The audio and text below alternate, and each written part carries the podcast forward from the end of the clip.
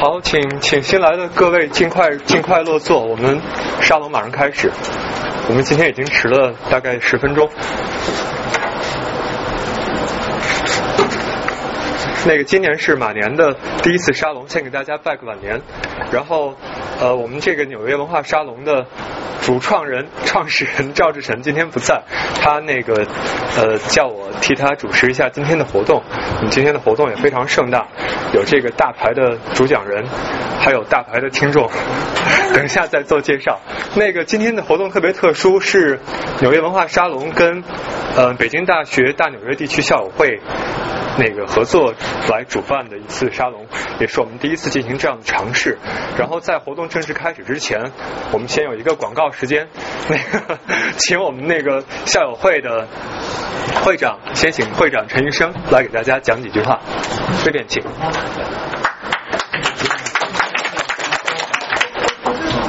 我就代表校队的这个校友们，欢迎欢迎投标校友，欢迎投标校友。这个到我们。我们见面，然后我再感谢一下，就是组织今天这个活动的几位校友：张哲、王倩、啊黄河、潘彦宗，还有还有几位啊？还有张可，就赵赵志成，还有蔡东进啊，然后几位校友，然后很高兴今天在座的有很多是我们校友，但是呢，也是有一些非校友的朋友哈。那我们校友会，我就趁机说一下哈。校友会呢有个网址是三 w 点 p k u n y 点 o r g，然后我们基本上是每月一次活动，呃，很多活动是对外开放的，就是非校友也是欢迎参加的。然后我们的主要的那个联络平台呢是，呃，给校友的呢是 LinkedIn 啊，这个 p k u 呃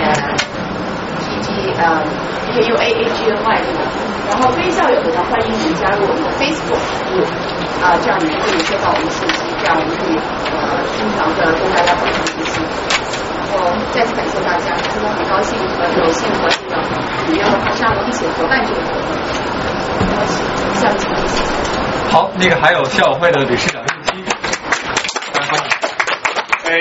欢迎大家来到这儿，特别欢迎滕彪师弟来到纽约。嗯，纽约冬天比较严寒，但这儿热气腾腾。我想大家可能怀着同样的心情来到这儿。中国现在处于一个很特殊的阶段，这儿呢，我要特别感谢滕彪，呃，也感谢很多在国内为了普通人的人权而奋斗的人们。我觉得中国呢。在座的大家对中国都很感兴趣，呃，很值得利用我们在这国国外这种比较宽松的环境，去对中国近代很多历史去做很充分的研究，从抗战到内战到我反右到大跃进到文革。到改革开放到六四，我觉得有很多问题都很值得大家去反思。如果我们不反思历史呢，我觉得中国就很难再往前走。好了，我就说到这儿。欢迎滕彪师弟来到纽约。好，感谢那个感谢两位讲话。然后在活动正式开始之前，我们还要简单的对主讲人做一个介绍，按照我们沙龙的惯例，好吧？呃。之前也说过了，我们今天这个特殊的客人参加我们的沙龙也是我们的校友，呃，主讲人是滕彪，滕彪博士是一九九一年进入北京大学法律系，后来研究生在读的是北京大学图书馆系，然后在二零零二年获得北大法学院的法学博士学位，零三年起，滕彪任中国政法大学法学院教师。讲授法理学、法律语言学、法律文学、法律社会学等多种课程。同时，滕彪也是律师，还曾经是耶鲁大学法学院的访问学者。呃，现在是香港中文大学人权与公益研究中心的访问学者。可能有一些比较年轻的朋友不太熟悉那个最初。滕彪进入公众视野的那个时间节点，我们也稍微回顾一下。两千零三年孙志刚案之后，滕彪与许志永、于江联名致书全国人大常委会，要求对城市流浪乞讨人员收容遣送办法进行违宪审查，废除收容遣送制度。这场著名的三博士公开信之后，滕彪也进入了中国大，在中国大地上，滕彪算正式进入公众视野。然后，呃，并且在当年的年底。滕彪与许志勇和于江一起当选了中央电视台的十大法制人物。然后，我想这个时候可能是滕彪的人生轨迹中与我们的这个所谓体制接的最近的一个时刻。如果在这个时刻，滕彪想。很多人在采访中问过问过他的问题，如果他想与体制合作的话，这应该是一个非常好的时间点。然后这段履历本身给了滕彪一个很好的机会，但是我自己接下来阅读滕彪的资料，感受是滕彪做了一个特别华丽的转身，然后在另外一条路上一路狂奔，然后。他这些年到底做了些什么呢？我在网络上就搜到了他自己的一篇文章，讲述他自己的心路历程。我稍微读一小段话给大家：一个北大博士学位，一张律师证，一脑子反动的自由民主宪政思想，一支会诡辩会煽情的笔，又加上境内外媒体经常炒作带来的自我膨胀，加上神州大地处处不平之事。我在推动中国人权的运动中可谓活蹦乱跳，气焰相当嚣张。我介入法律援助，代理人权案件，成立反动组织公盟和北京兴善研究所，接受反动媒体采访，沉迷外国反动微博，撰写反动文章，收取反动稿费，发起和参加反动公民签名，走上街头抗议，参与群体围观。冲击政府地下办公机构黑监狱和洗脑班，推动新公民运动，并四处串联参与集体犯罪活动。吃饭的饭，喝醉的醉啊！集体犯罪活动，我就这样一步一步走上了自觉于党和宇宙真理的反革命道路。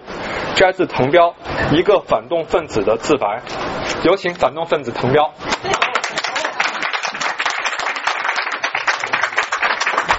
呃，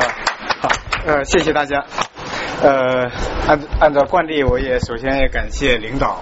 呃，感谢国家啊，这个 感谢这个北大校友会的会长、理事长，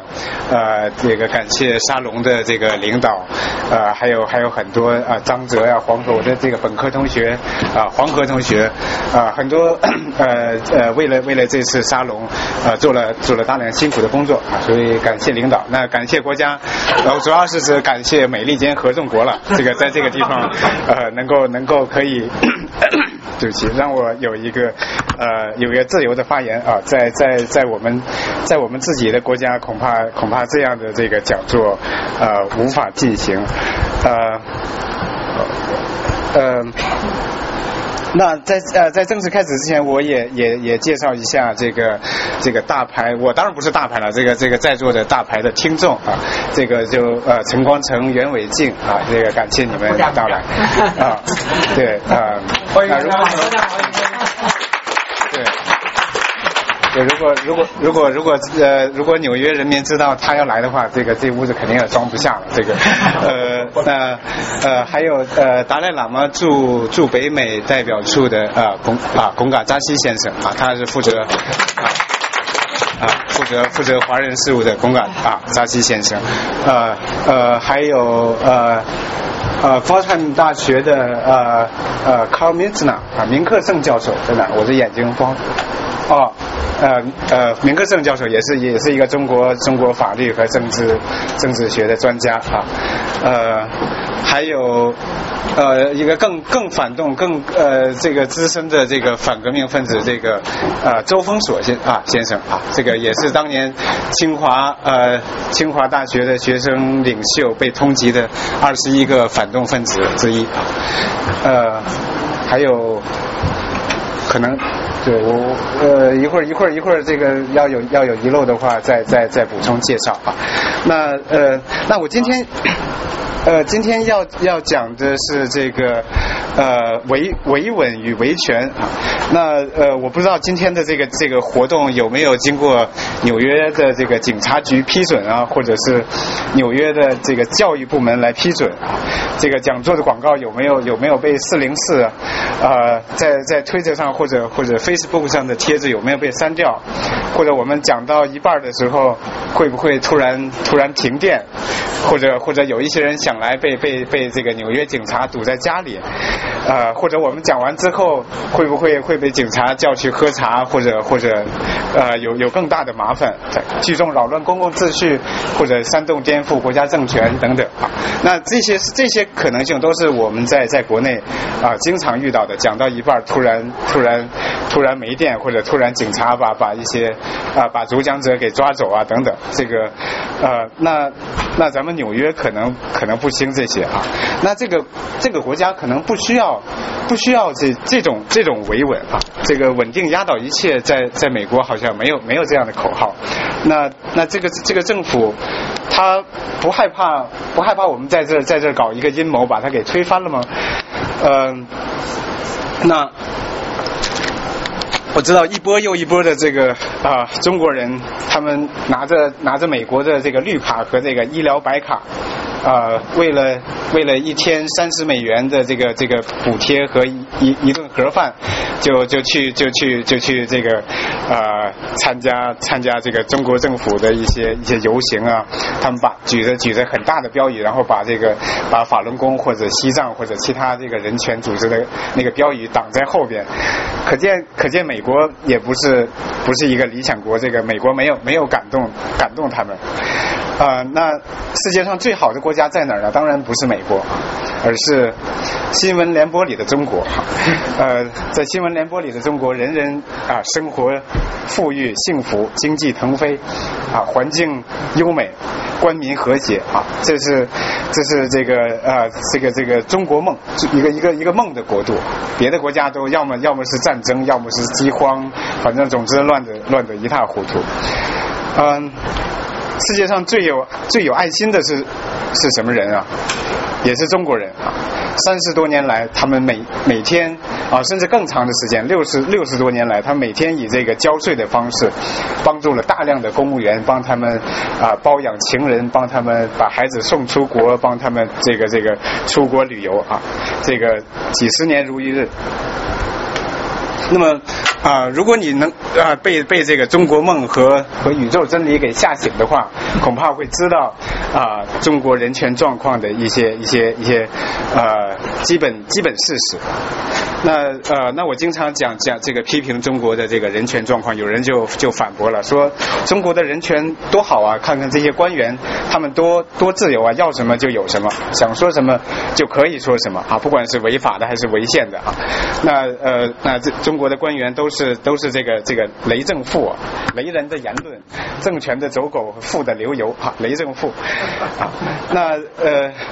那这当然当然是当然是是很荒谬的了。那我曾经。在文章里边讲过这个啊木桶定律啊人权的木桶定律，我们知道一一个一个木桶它能够装的水的多少是由那个最低那块板决定的啊。那那所以衡量一个国家的人权状况，不是不是由这不是由这些这些这个个呃土豪富二代高富帅他们来代表的，而是而是这个啊法轮功学员上访者啊藏民维族人囚犯农民工这些人。决定了啊，中国的这个人权人权水平，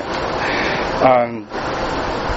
那有又有人说了，这个看问题不能光不能这么偏激啊，不能这么片面，要看要看到这个这个好的，看到进步的啊。这个我们的这个神舟十号都上了天了啊。那那又有老大爷回复了，说这个神舟十号上天说明了什么呢？说明了中国解决腐败的问题、解决教育的问题、解决啊医疗的问题，比这个登天还难啊。嗯。那呃，我们看看中国的这个人权状况的各个方面。首先，比如说这个啊，选举权，呃呃。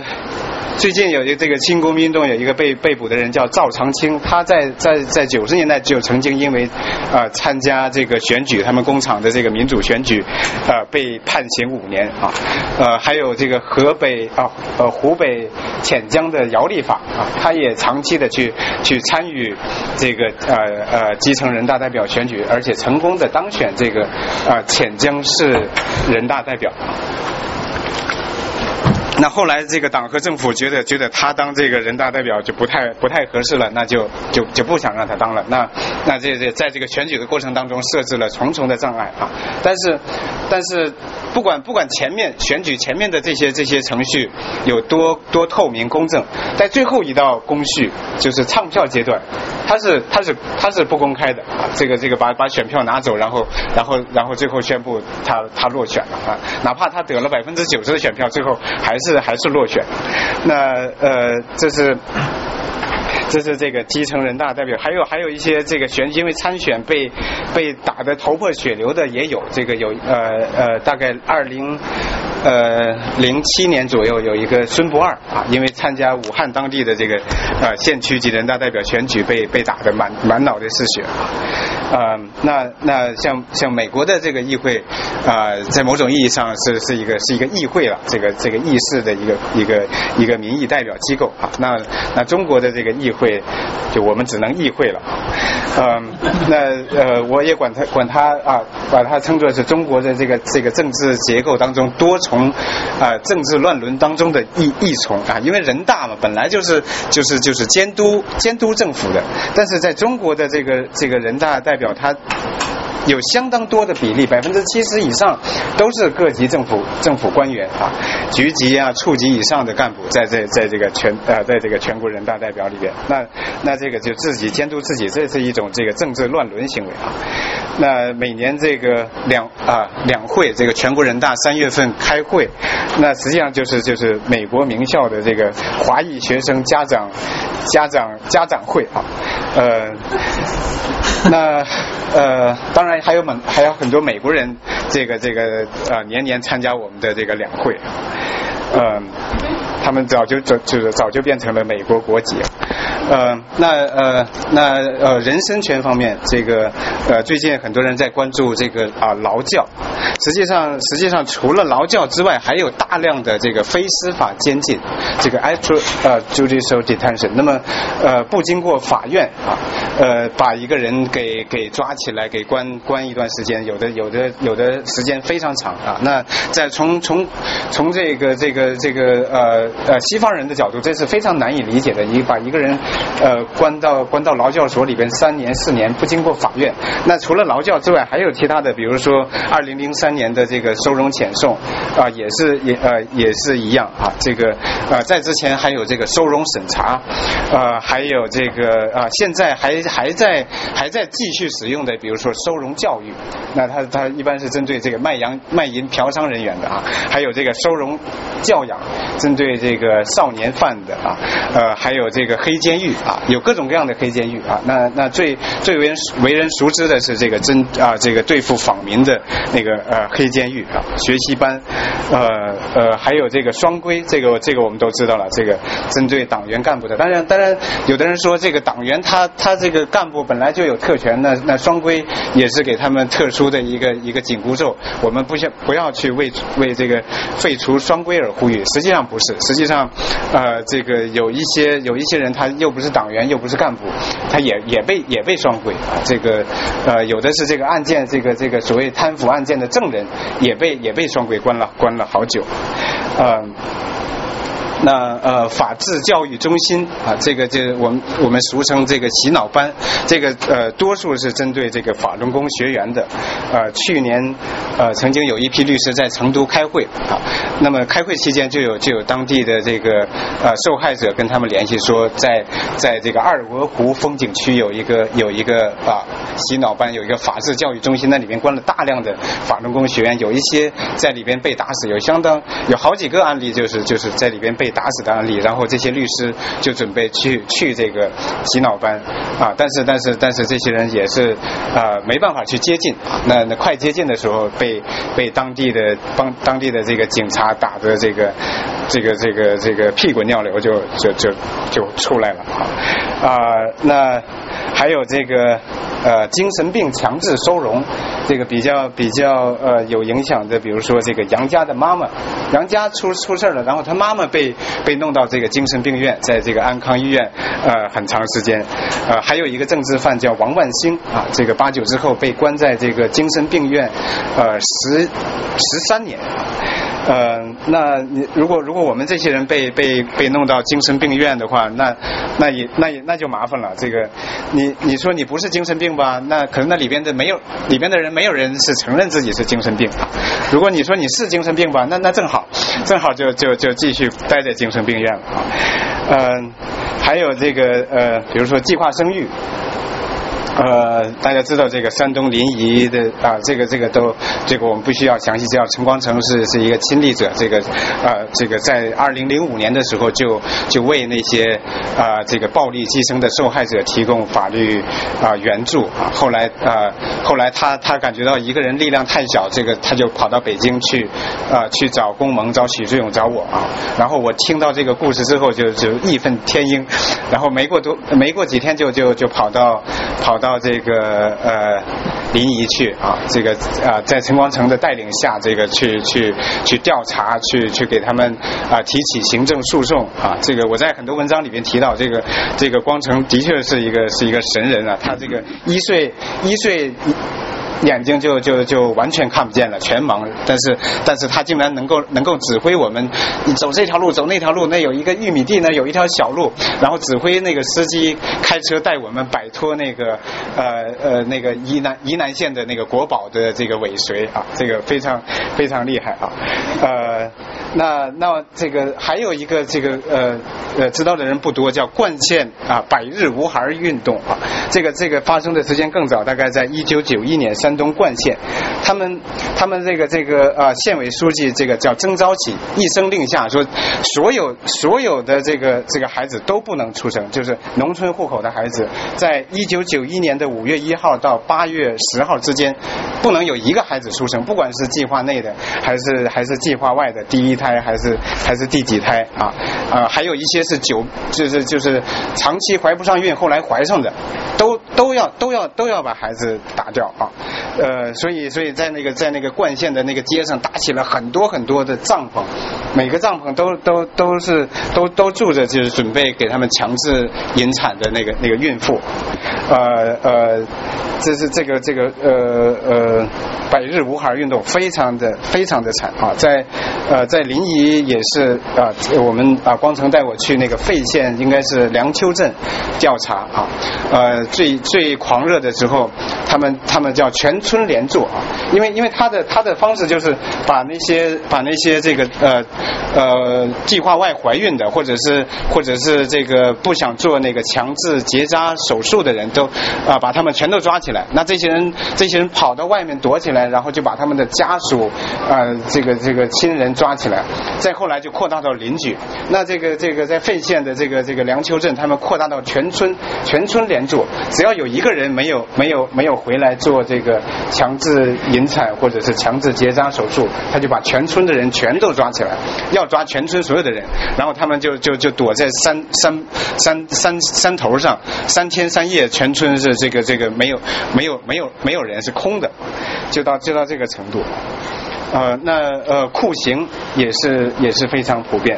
那我我主要呃代理这个刑事案件，我也经常向其他的这个刑辩律师来教了解中国的这个呃酷刑到底有多普遍啊。那他们告诉我，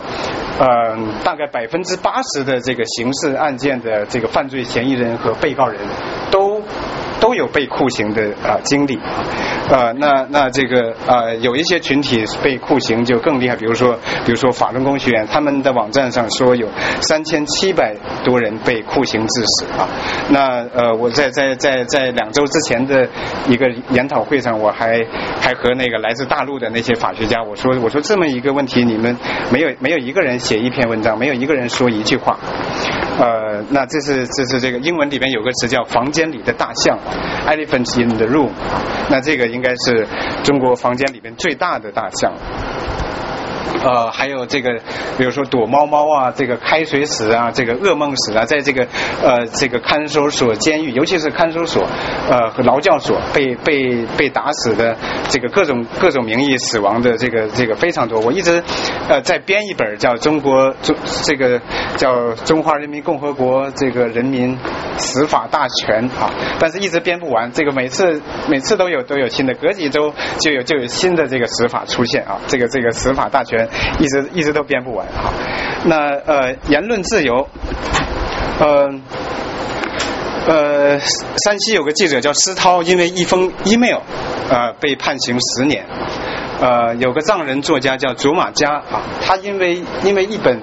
呃计划中计划要出版的书被判刑十年啊。呃，还有这个这个东北的那个杨春林，因为七个字被判刑六年啊。这七个字是什么？叫这个要要对要人权不要奥运啊。呃，还有我的一个朋友叫王毅啊，他被这个西方媒体称作第一个这个 Twitter martyr 啊。他在在这个呃在这个 Twitter 上发了三个字，呃，被判刑被劳教一年，就这个呃。啊，不是三个字，是五个字，愤青们冲啊！当时是讽刺那个、那个、那个、那个抗日的愤青，说说你们这光光说不练，这个有本事你们去去砸那个日本的那个那个世博会的日本馆啊！呃，他就是嘲，完全是一个嘲笑了啊！但是但是警方在起诉呃在在在抓捕他，后来起诉他的时候，给他加了三个字叫快去砸！愤青们冲啊，快去砸！这个就就然后给他劳教一年啊。嗯，那呃，这个呃。呃，有一次我我就微博刚刚开始的时候，我们我们那个北大北大九一级法学院有一个微博群，他们说你你去看一下，可以加一下，然后我就搜北大法学院九一级，结果他他出来四零四啊，这个这个是这个呃结果不予显示，哎我就纳闷了，北大法学院九一级怎么又四零四了呢？后来我哦我我突然就是这个恍然大悟，就是那个大和法字两个两个。字连在一起了，对，大法啊，大法是敏感词啊，这个呃，而且你搜这个有一段当不认所有的时候，有一段时间搜索宪法是根本大法，也也也搜不出来东西，因为都有都有大法，嗯。嗯，那呃，信仰自由就就更不用说了，这个呃，法轮功啊，佛教、基督教、家庭教会等等，这个。呃，那呃，有藏人自焚，这又是这个房间里边另一另一个最大的这个大象。在在前天，呃，有有有一个呃藏人自焚啊，这个呃在在呃安多，那应该是第一百三十个啊藏人自焚的案例啊，嗯，所以这个这个就是呃中国人。他没，就是就是就是大量的呃没有没有信仰，这个是这个是最可怕的。他他没有没有怕的东西是最可怕的啊，呃不怕法律，这个不怕这个死后的报应啊，不怕这个这个这个神的这个这个惩罚啊，呃不怕这个这个道德的呃伦理的谴责，所以他没有没有依赖，这这个这个这个最最深层的那个没有没有依赖啊，简称无赖啊，呃那。那财产权呃也是一样，这个呃拆迁呃拆迁自焚的案例也很多。这个呃呃大社国际曾经收集了四十二例因为拆迁自焚的案例啊，所以这个这个 China 这个中国是这个 China 人民共和国啊，估计当初给给咱们祖国起英文名字的时候就就预见到现在的这些事情了。嗯，那中国，它它不一定是和周边国家领土纷争最多的国家啊，但一定是和本国人民领土纷争最多的国家啊。嗯，前三十年化公为私，后三十年啊啊，前三十年化化私为公啊，这个这个这个共产化，呃，后三十年这个啊化公为私，又又又把又把这个这个啊这个公的东西变成了官家的东西。呃，变成了官员家庭的东西。嗯，那平等权也是一样，比如说。呃，这个我和许志勇在北京推动教育平等权的时候，我就被一个被被一些例子给呃给震撼了啊。比如说一个一个孩子，比如说像我们这样这个在在在北京上学，呃，毕业之后就在北京工作，但是但是但是没有北京户口啊，在北京工作，但是但是没有解决北京户口。那那那我们我们在北京呃结婚，然后生了孩子，这个孩子在北京出生，但是没有北京户口。那这个孩子在北京已经上幼儿园呃小。学，他说北京话，他啊，然后然后逐渐的把把把老把孩子的姥姥姥爷爷爷奶奶都搬到北京来，这时候他自己认同也是一个北京人，他说北京话，他也不会说老家话啊，那那那但是等到升高中的时候，或者呃，当然高中升大学的时候，他他发现他没办法在北京考高中，更没办法在北京上大学。那这个是一个是一个是是非常非常呃呃不公正的情况。那有甚至。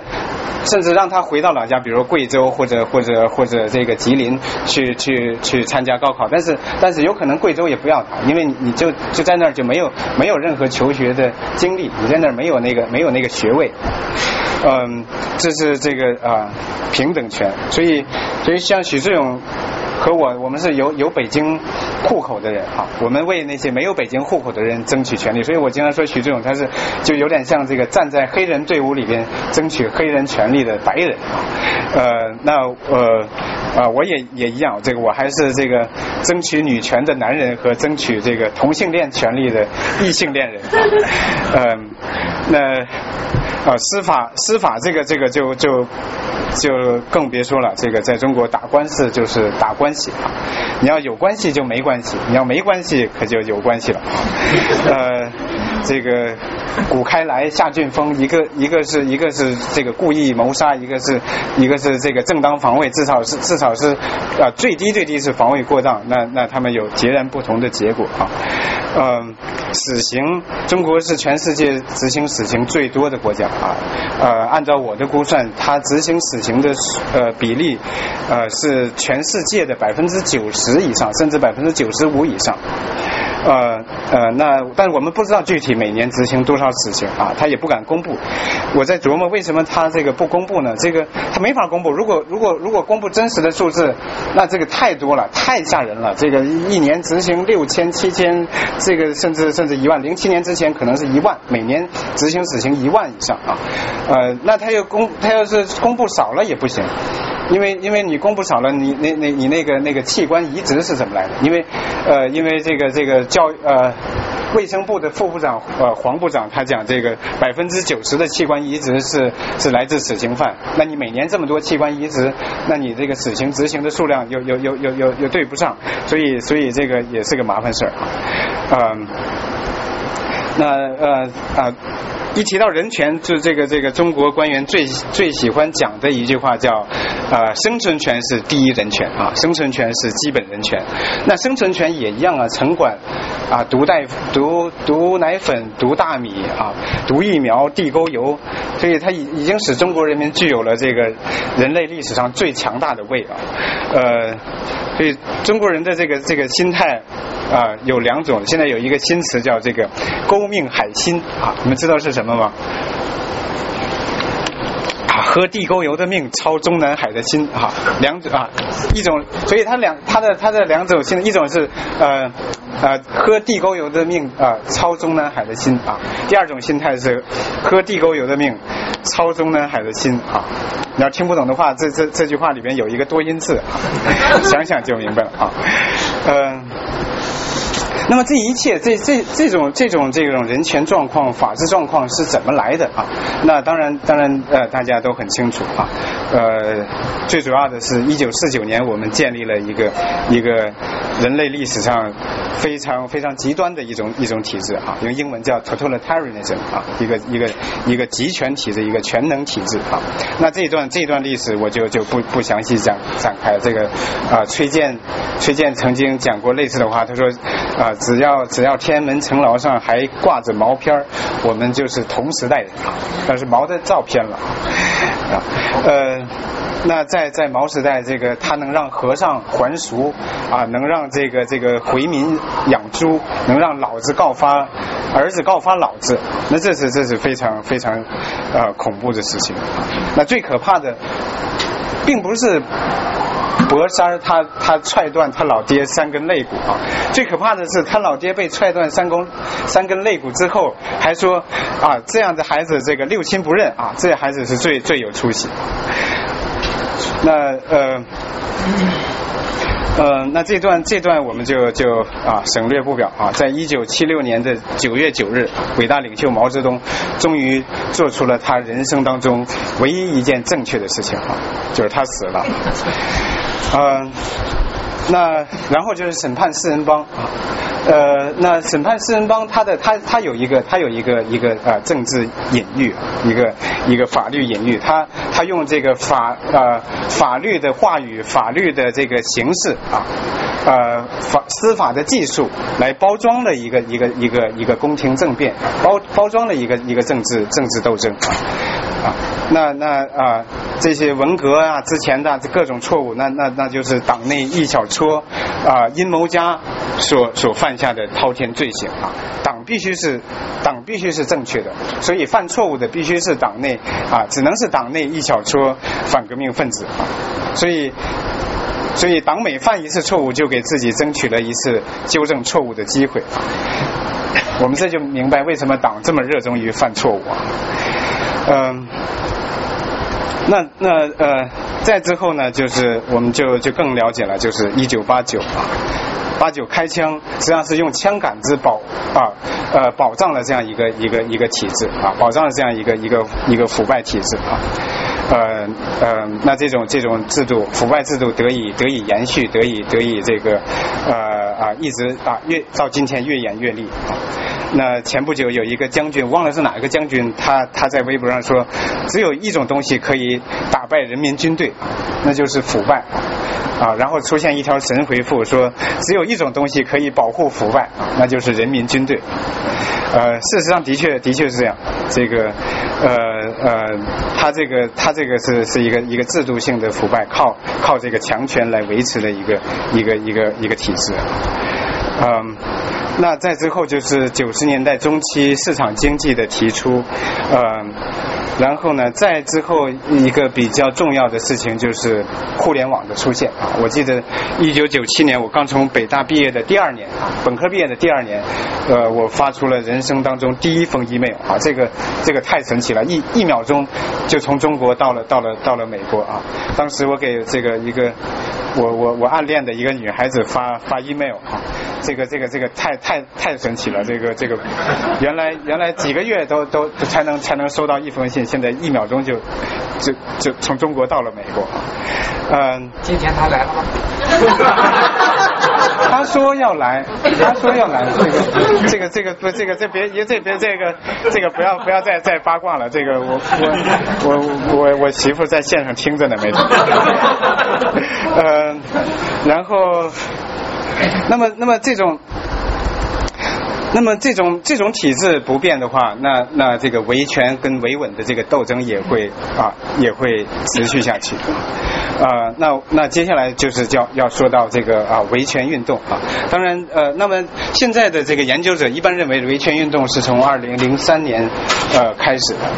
呃，那零三年之前也有很多维权了，这个这个啊也包括互联网的维权，包括包括很啊非常非常呃勇敢的一些维权人士啊，但是他成为他有点这个社会运动的模样啊，那大概是从零三年开始的啊，孙啊孙志刚事件当然是一个非常重要的。事件，然后这个啊孙大武事件，啊这个啊李思仪、杜导斌的事件啊，然后啊到年底是独立呃独立这个候选人参与基层人大代表选举，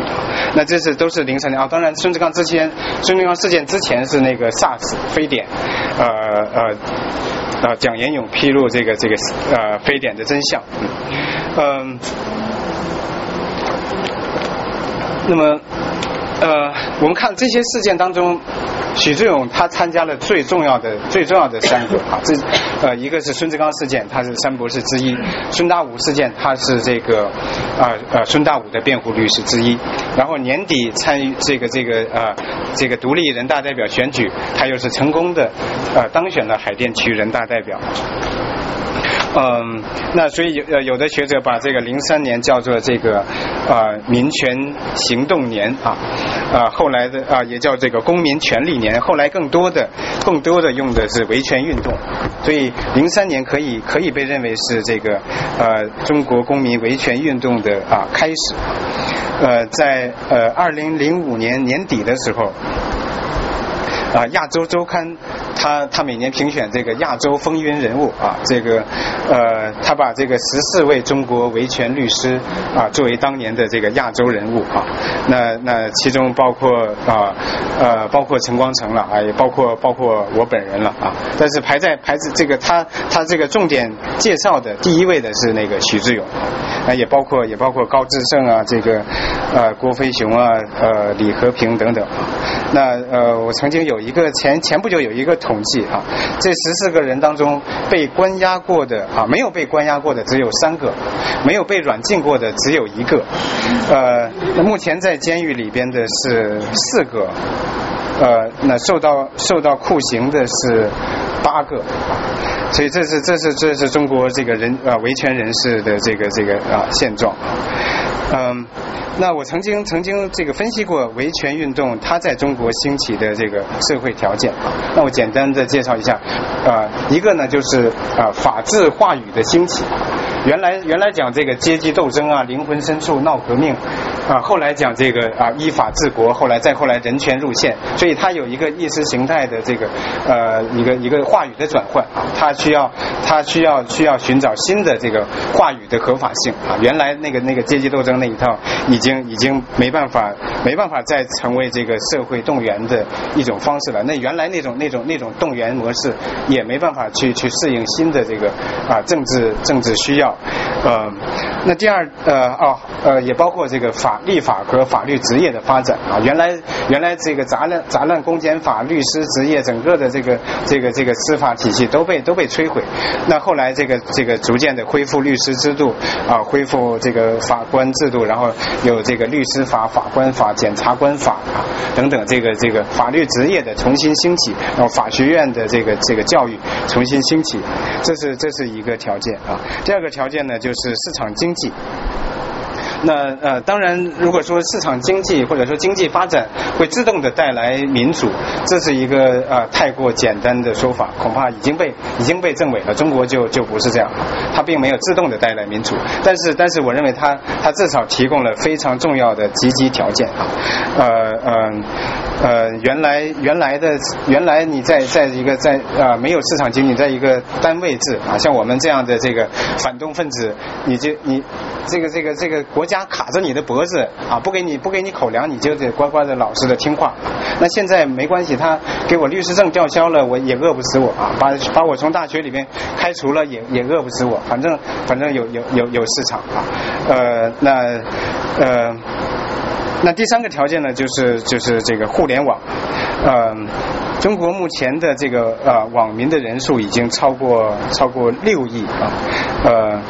这个手机用户的数量是十一啊，接近十二亿，十一点几亿啊。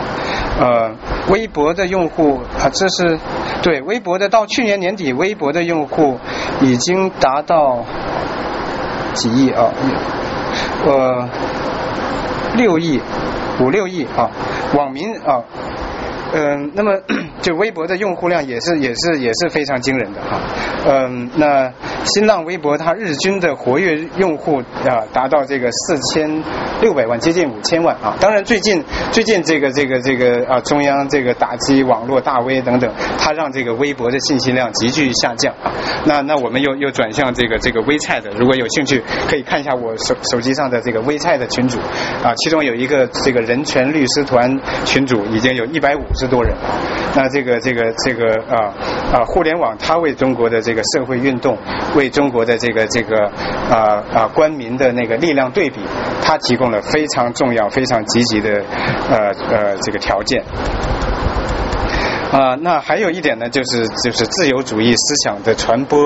啊，民权意识的增长。那在我啊九十年代初上大学之后，正好是赶上中国这个这个自由啊自由主义思想传播比较迅速的时候。像像这个，我觉得比较重要的人物，包括呃刘军宁呃毛於軾呃贺卫方啊呃那呃西方西方介绍过来的，比如说这个哈耶克、波普尔。啊，他们对于解构这个集权呃体制，对于这个西方的这个自由主义的阐述都非常重要啊。还有这个这个英国的写小说的奥威尔，还有捷克的前前总统呃作家哈维尔啊等等。呃，那。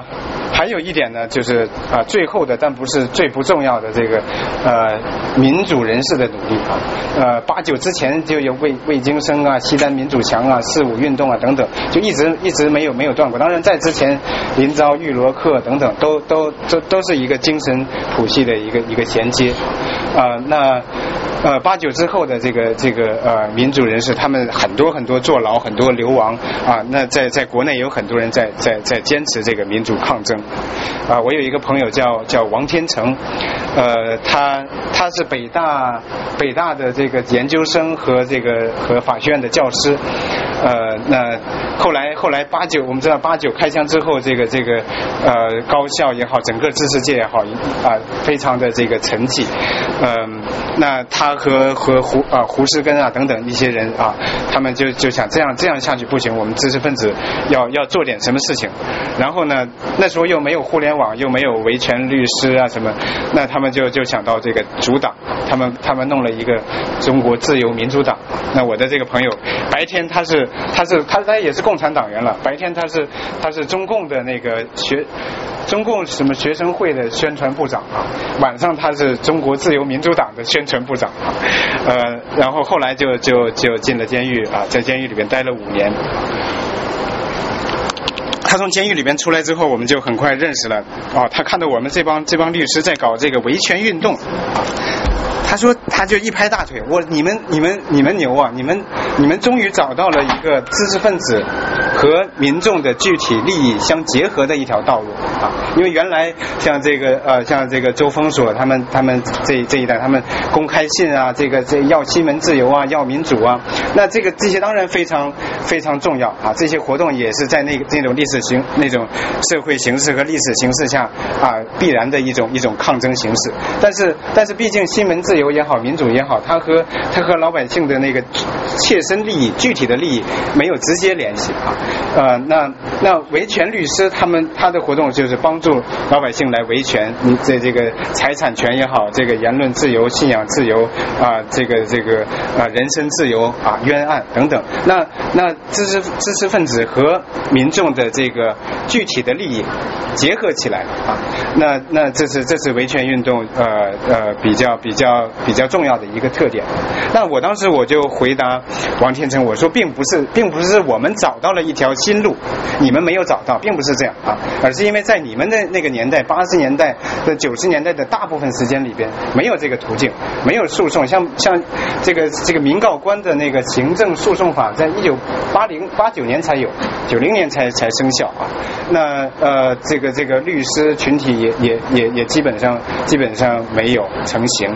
嗯，所以所以所以是是这个社会形势的发展啊，尤其是啊民运人士的努力啊，这个包括包括屡次坐牢的，像像刘晓波呀，这个啊这个呃魏京生啊等等，王丹呐，很多很多人，他们的他们的这个努力啊，也是为后来维权运动能够能够出现提供了非常重要的这个条件。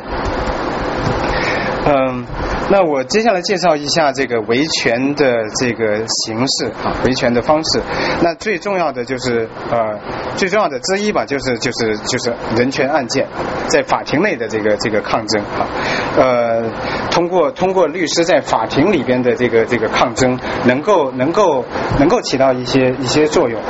呃呃。但是，但是，呃，但是它的它的效果也也有限，仅仅局限在法庭上，这个效果也是呃也是有限的啊，嗯，呃，像这个许志勇的这个许志勇和他的辩护律师在法庭上就是就是保持沉默啊，用用这种沉默的方式来表达他们的呃抗议啊，呃，像这个冷锅泉案，我代理的一个呃东北的一个死刑案件。我们在法庭上就拿着那个法条说，按照按照法律的规定，你必须必须开始这个啊证据排查程序，呃证据这个非法证据排除程序，但是但是法庭就就就置之不理，所以经常发生这种情况。我们在在法庭上把那个对方啊，就是一般就是控方了，把他驳得这个这个这个这个哑口无言啊。我们的这个这个证据、法律依据等等，这这个这个这个让他让他无话可说，就完全完全就就是就是让他让他这个他的指控就失效了。但是但是法官他不管。他不理会我们所有这些，甚至我们提出的所有的重要的证据、重要的这个呃法律依据，他在判决书里边提都不提，所以所以就就必须要有要有法庭之外的啊其他的战场。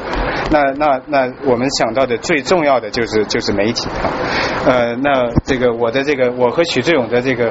博导啊博士导师呃这个亲爱的朱书立教授，呃他他。他批判我们，他他说你们这些你们这些这个律师学者，你们在在这个文章里边天天讲这个司法独立啊，那司法当然要独立于媒体了，但是你们却却不正当的去利用了媒体来影响司法独立，那这个这这这这肯定是一派胡言了，这个这等于说你你和这个你和纳粹战斗就就剥夺了这个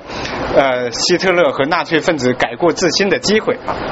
啊中国根本。就没有司法独立啊，也没有也没有这个这个这个新闻独立，这媒体是你想利用就利用的嘛，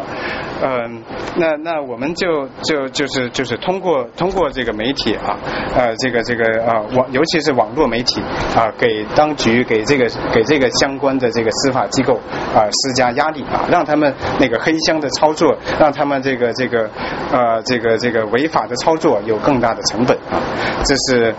啊这是一个。那那除了案件在在呃在法庭之外，有更多的这个维权形式，所以法庭呃维权运动并不是啊并不是以法庭为中心，它它它从一开始就包括了法庭之外的各种各样的这个抗争形式，比如说孙志刚事件啊，它不是它不是法发生在法庭，它是它是挑战恶法。我和徐志勇啊于江我们我们这个这个啊给全国人大常委会写公开信去挑战那个恶法，然后加上。媒体加上其他的这个这个因素的这个影响啊，导致收容遣送制度的废除啊。当然，我在任何场合都说，这个收容遣送制度的废除，这个并不是三博士的功劳啊，我们只是起到一丁点这个推推推动的作用，快他在他在他死之前给他给他给他推一把啊。那嗯。那比如说这个呃推动律协直选，零八年我们啊联合北京啊几十个人权律师去推动中国的律协啊推推动北京律协的直选，因为因为中国这个这个这个呃律协它号称是号称是民间的，号称是 NGO，但实际上完全是被这个司法局控制的啊。那我们就就就推出我们自己的候选人，然后然后在北京我们发了几万几万个那个信去去介绍这些这些独立候选人啊，想要让。啊，至少我们要让这个一部分呃律协代表是是我们选出来的。那最后最后这个这个努力失败了，呃那呃有一些积极推动的律师后来被穿小鞋，被这个这个不予年检或者吊销执照等等。嗯，还有这个散步与围观啊，这个这个这个后面我会我会提到这个街头街头散步和围观的事情啊，还有 NGO 啊，有一些律师不能做律师的，他这个不予年检或者吊销执照，那他们转身去做那个 NGO。呃，在中国这个这个呃大多数绝大多数几乎所有的 NGO 都都没办法在民政注册成一个真正的 NGO，像我们的公盟啊呃这个等等都是都是在呃公商。局注册成为一个一个公司啊，嗯，那这这一个我也也不不展开讲啊。有人说中国最大的 NGO 人数最多的 NGO 是什么呢？是基督教的家庭教会，据说据说是是几千万人啊，呃，他他他有点有点像一个 NGO，但又不是。嗯，那呃，独立参选人大代表，这个也是也是很多维权人士在推动，像姚立法呀，这个呃许志勇啊等等啊。后来这个这个知名的那个李承鹏啊，很多作家呃也也在也也参与这个啊独立人大代表选举。还有这个呃罢免运动，这个像太师村事件，罢免那个那个村官，呃，像这个非暴力和公民不服从，呃，那非暴力不合作和公民不服从还不太一样啊。这个呃一个呃，我有一个朋友叫唐金玲，他在长期的去推动这个公民不公民呃不合作运动啊，呃，比如说他发零六年发起一个叫八毛钱赎回选票运动，啊，什么叫八毛钱赎回选票呢？就是啊，因为这个选举是虚假的啊，所以所以他他号召人们去公开的。呃，声明说自己不参与这个虚假的选举，那你你的最高的成本就是寄花八毛钱的邮票寄一封信，说这个这个我不参加这个选举了，呃呃，像像有像有一些有一些作家一些知识分子，他公开的退订呃这个某一种报纸，或者拒绝收拒绝这个呃雅虎邮箱。当时思涛事件发生的时候，有的人公开拒绝使用这个雅虎邮箱，呃，还有这个退出某党某团，这都是都可以。可以算是公民呃不服从呃公民这个不合作运动。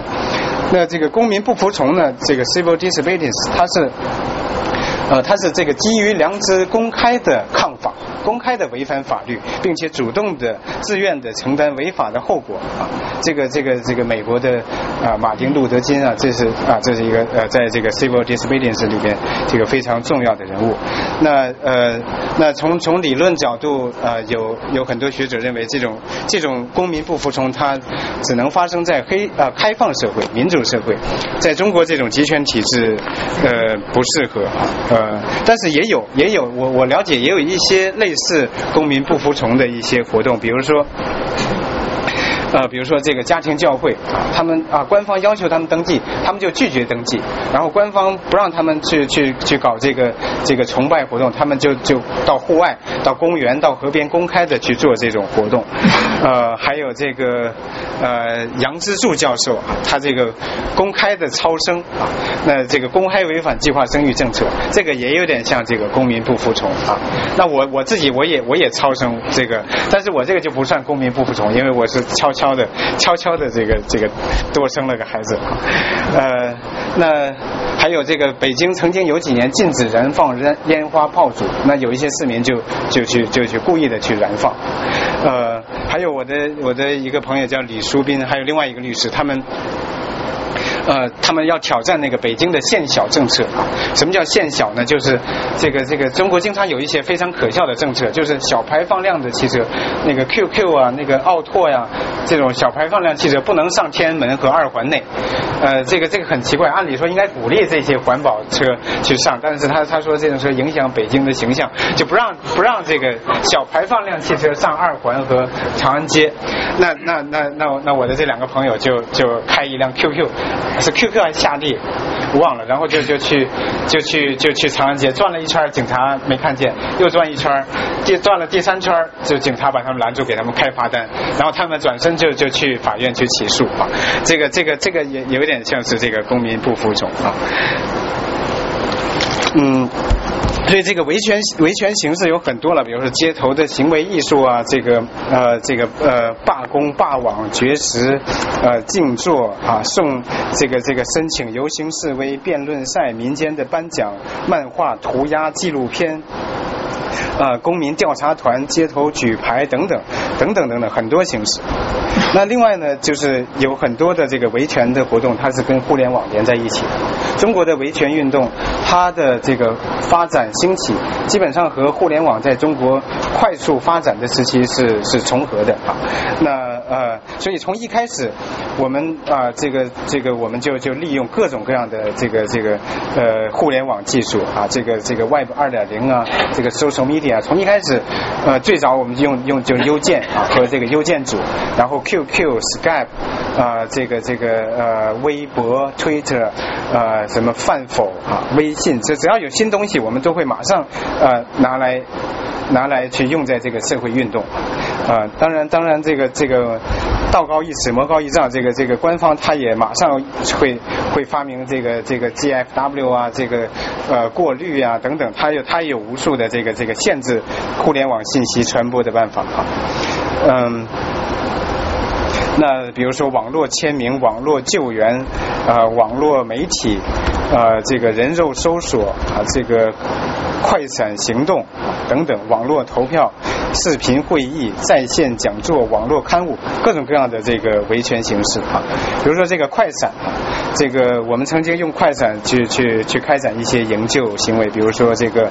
呃，好，包括营救陈光诚，我们用过用过这个这个快闪，这个自由光城北京快闪活动是二零一二年四月份啊、有呃这个有人去去搞，他是当时是当时是街头快闪，但是但是基本上没有成功啊。那那网络快闪就有有有不少例子，比如说这个有一个游明磊，他曾经一个网民被被被被关了啊，然后我们就就就组织在在某一在某一天的晚上九点啊，就是提前提前我们安排好，在晚上九点的时候，所有的所有的我们这这一波人全都发跟游明磊有关的帖子啊，因为因为如果你一个人发这个这个微博小秘书很快就给你删掉了，但是如果如果同时发，那那他就删不过来，有一些有名的没名的，然后有图片有文字，同时发跟营救游明磊有关的，他根本就删不过来啊啊！为什么选择九点？因为因为基本上九点前后这个上微博的人最多啊。那呃，这是这个啊网络快闪，这个呃快闪行动要说起来。真这个这个更大的一个快闪是一九九九年四月二十五号，这个这个在中南海门口的那个那个快闪啊，咵就就聚集聚集起来，把中间中南海给围了，咵就散了，没有留下一一片云彩啊！这个这个这个这个让让中南海很很害怕，很震惊啊！嗯，那。呃，研究呃，这个我曾经研究过互联网和中国维权运动的关系啊。那有有学者说，这个这呃，互联网线上和线下的这个啊相结合的呃抗议活动、维权活动，呃。可以可以可以追溯到二零零零年这个北大的邱庆峰事件，在座有很多北大毕业的。如果二零呃零零年在北大的时候啊，都都有这个印象。一会儿一会儿这个张哲呢，张哲对可以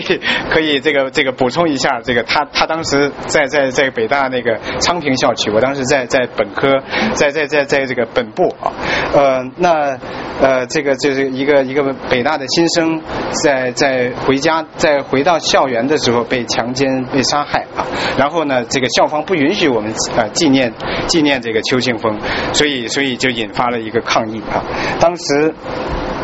当时我记得我是在在当时有 B 北大未名 BBS，我们就在在在在在写文章，呃，然后发在 BBS 上。写完了之后，我们又又找个地方打印去贴，去走到那个三角地，贴在那个北大北大三角地。所以所以这个就是就是有，然后在网络上有很多讨论啊，呃，然后然后呢，在在那个三角地也有很多人去看那个那个小字报，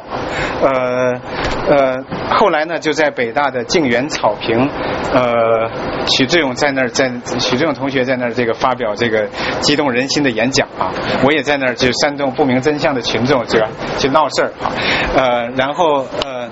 然后呢，这个这个另外我们另外一个博士同学就是就是于江啊，就是啊他递过来一个条子说说这个啊你们要小心点儿啊什么的，那这个就是我和许志勇、于江我们三博士在北大友谊的开始啊，呃，那呃。那顺便也讲一下我在在在北在北大的这个革命革命家史哈，呃，我是一九九一年到二零零二年混在北大十一年，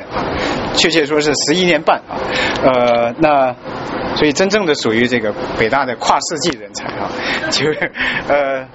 呃九三年北大校庆呃多少？九十周年的时候啊，呃哎北九三年是校庆多少周？九十五。九十五年啊，呃，那我们呃呃，我在在呃在北大贴了一个一个一个一个漫画，上面有竹子有火呀，反正就是倒过来看就是北大火三个字，然后然后然后我写了一个叫校庆宣言，反正就是总之表达各种各种不满啊，呃，然后贴在那儿，这个这个这个呃这个海报在北大三角地存活了两个多小时，后来被被被被收走了啊，然后这个我被被当时的保卫。部长就姓童啊，童部长把我把我叫去，那应该是我人生当中第一次被喝茶的经历，呃，到现在这二十年，呃，然后呢，到呃呃呃，后来就是圆有一个这个呃呃圆明园画家村呃有很多的同学知道，就是就是这个一些先锋派画家，这个住在圆明园周围。现在现在很他们后来他们被被强行的赶走了，这个在在宋庄啊什么地方聚集。那那当时就是圆明园画家村，严正学是村长啊。那那这个我我们把他请到这个北大三角地搞了一一次一次这个先锋派画展啊，呃。再后来就是九九十年代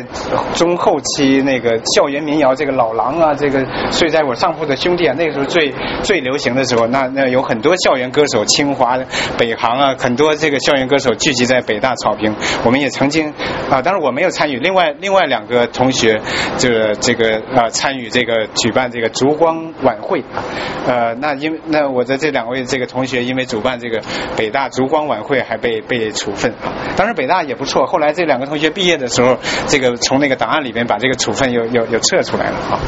嗯，然后呢，就九九年这个呃南斯拉夫大使馆被炸，当时我也在那个游行游行队伍里面。这个当然我不是不是抗不是反美的愤青了，我就觉得就是这个人生当中。头一次参与这种游行，因为邱庆峰那个那个不一样。哎，一会儿你要不要补充一下？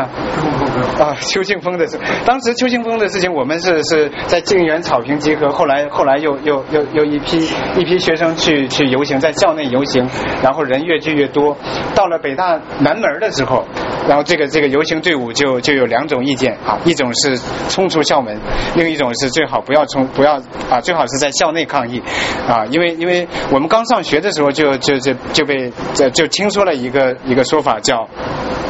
啊全国看北京，北京看高校啊高校看北大，也就是说北大的学生乱了，那北京高校的学生也也也会起来，然后然后北京就会乱，然后全国就会乱，所以所以北大呢也是是维稳的重中之重。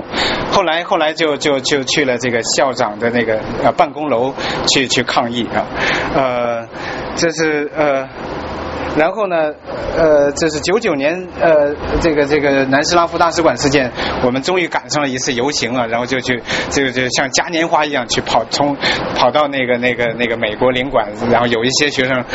扔石头、扔墨水瓶啊什么的，这个这个，当然这这是就是自发，有有一些是自发的，也但是更多的是是官方操纵的啊，因为因为你游行根本不可能嘛，那那但是在那个时候，这个就有好多辆好多辆那个大巴。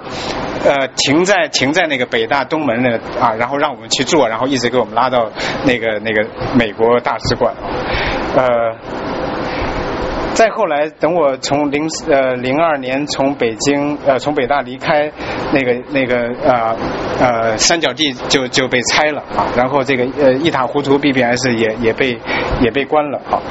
那那一塌糊涂 BBS 事件也啊也是啊这个张张哲也在也在现场也是参与者啊。那我因为那个事件被被现被这个校长和书记就看在家里啊，本来他们邀请我去做一个演讲啊，但是但是我被被书记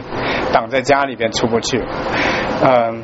所以这些这些都是都是这个维权和维稳的这个啊拉锯战。那我们前面讲到这个维权的各种形式啊，有有在线的，有线下的，有法庭内的，有法庭外的。那那那实际上在一般的这个维权事件当中，都是各种维权形式的结合。比如说陈光诚事件啊，这个各种各样的，比如放气球啊，放鞭炮啊。光诚，你在当时也知不知道这个放放烟花、放鞭炮的事情？呃，有时候听到，有时候听到。我真的不解为什么这个会有放鞭炮啊，呃，包括这个呃。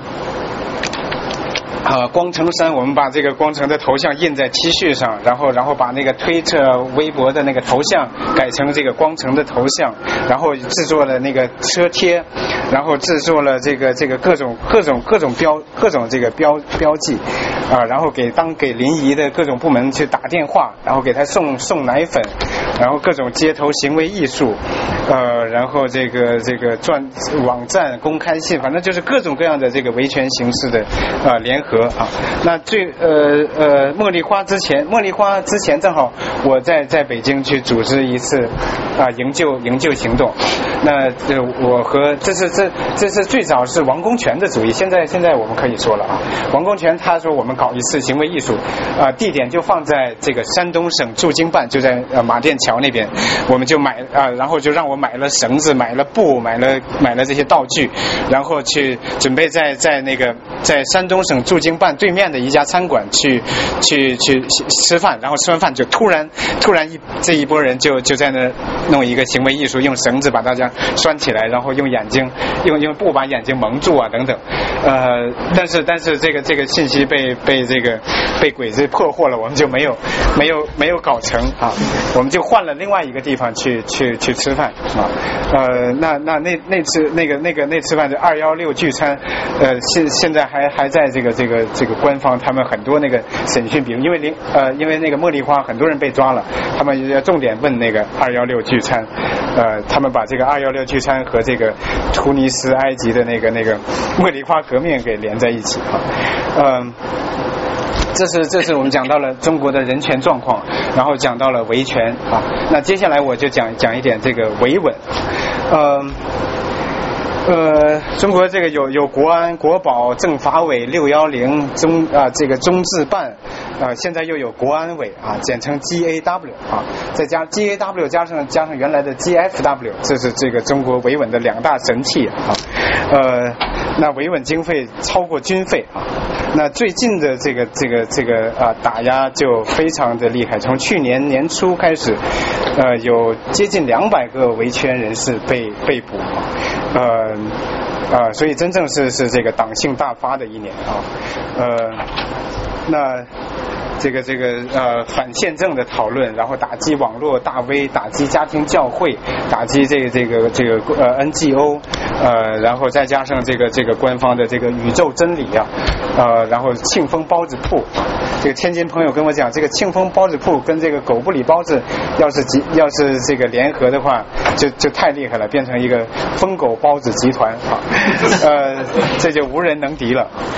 呃。那呃呃，在在就是在上周啊，是最近发生，就是春节前发生的，就是那个薛明凯一个一个一个民主人士，他的他的他的，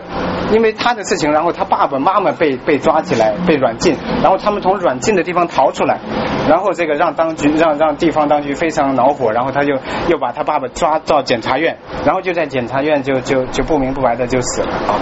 啊，然后就引发引发网友的这个围观声援。啊，那在昨天呃，应该是呃昨天的事情，就是这些这些声援团去了山东，又被又被又被又被又被赶走，然后到到了徐州。呃，在在徐州有有八个八个这个敢死队成员就被被绑架，被山东山东的这个这个国宝绑架，然后从山然后从徐州往往往安徽那边开车，每隔几十几十公里扔一个人，每隔几十公里前不着村后不着店的地方扔一个人啊，这就这就是这就是这个维稳啊，这种这种这种这种例子要讲的话，就是几天几夜都都讲不完。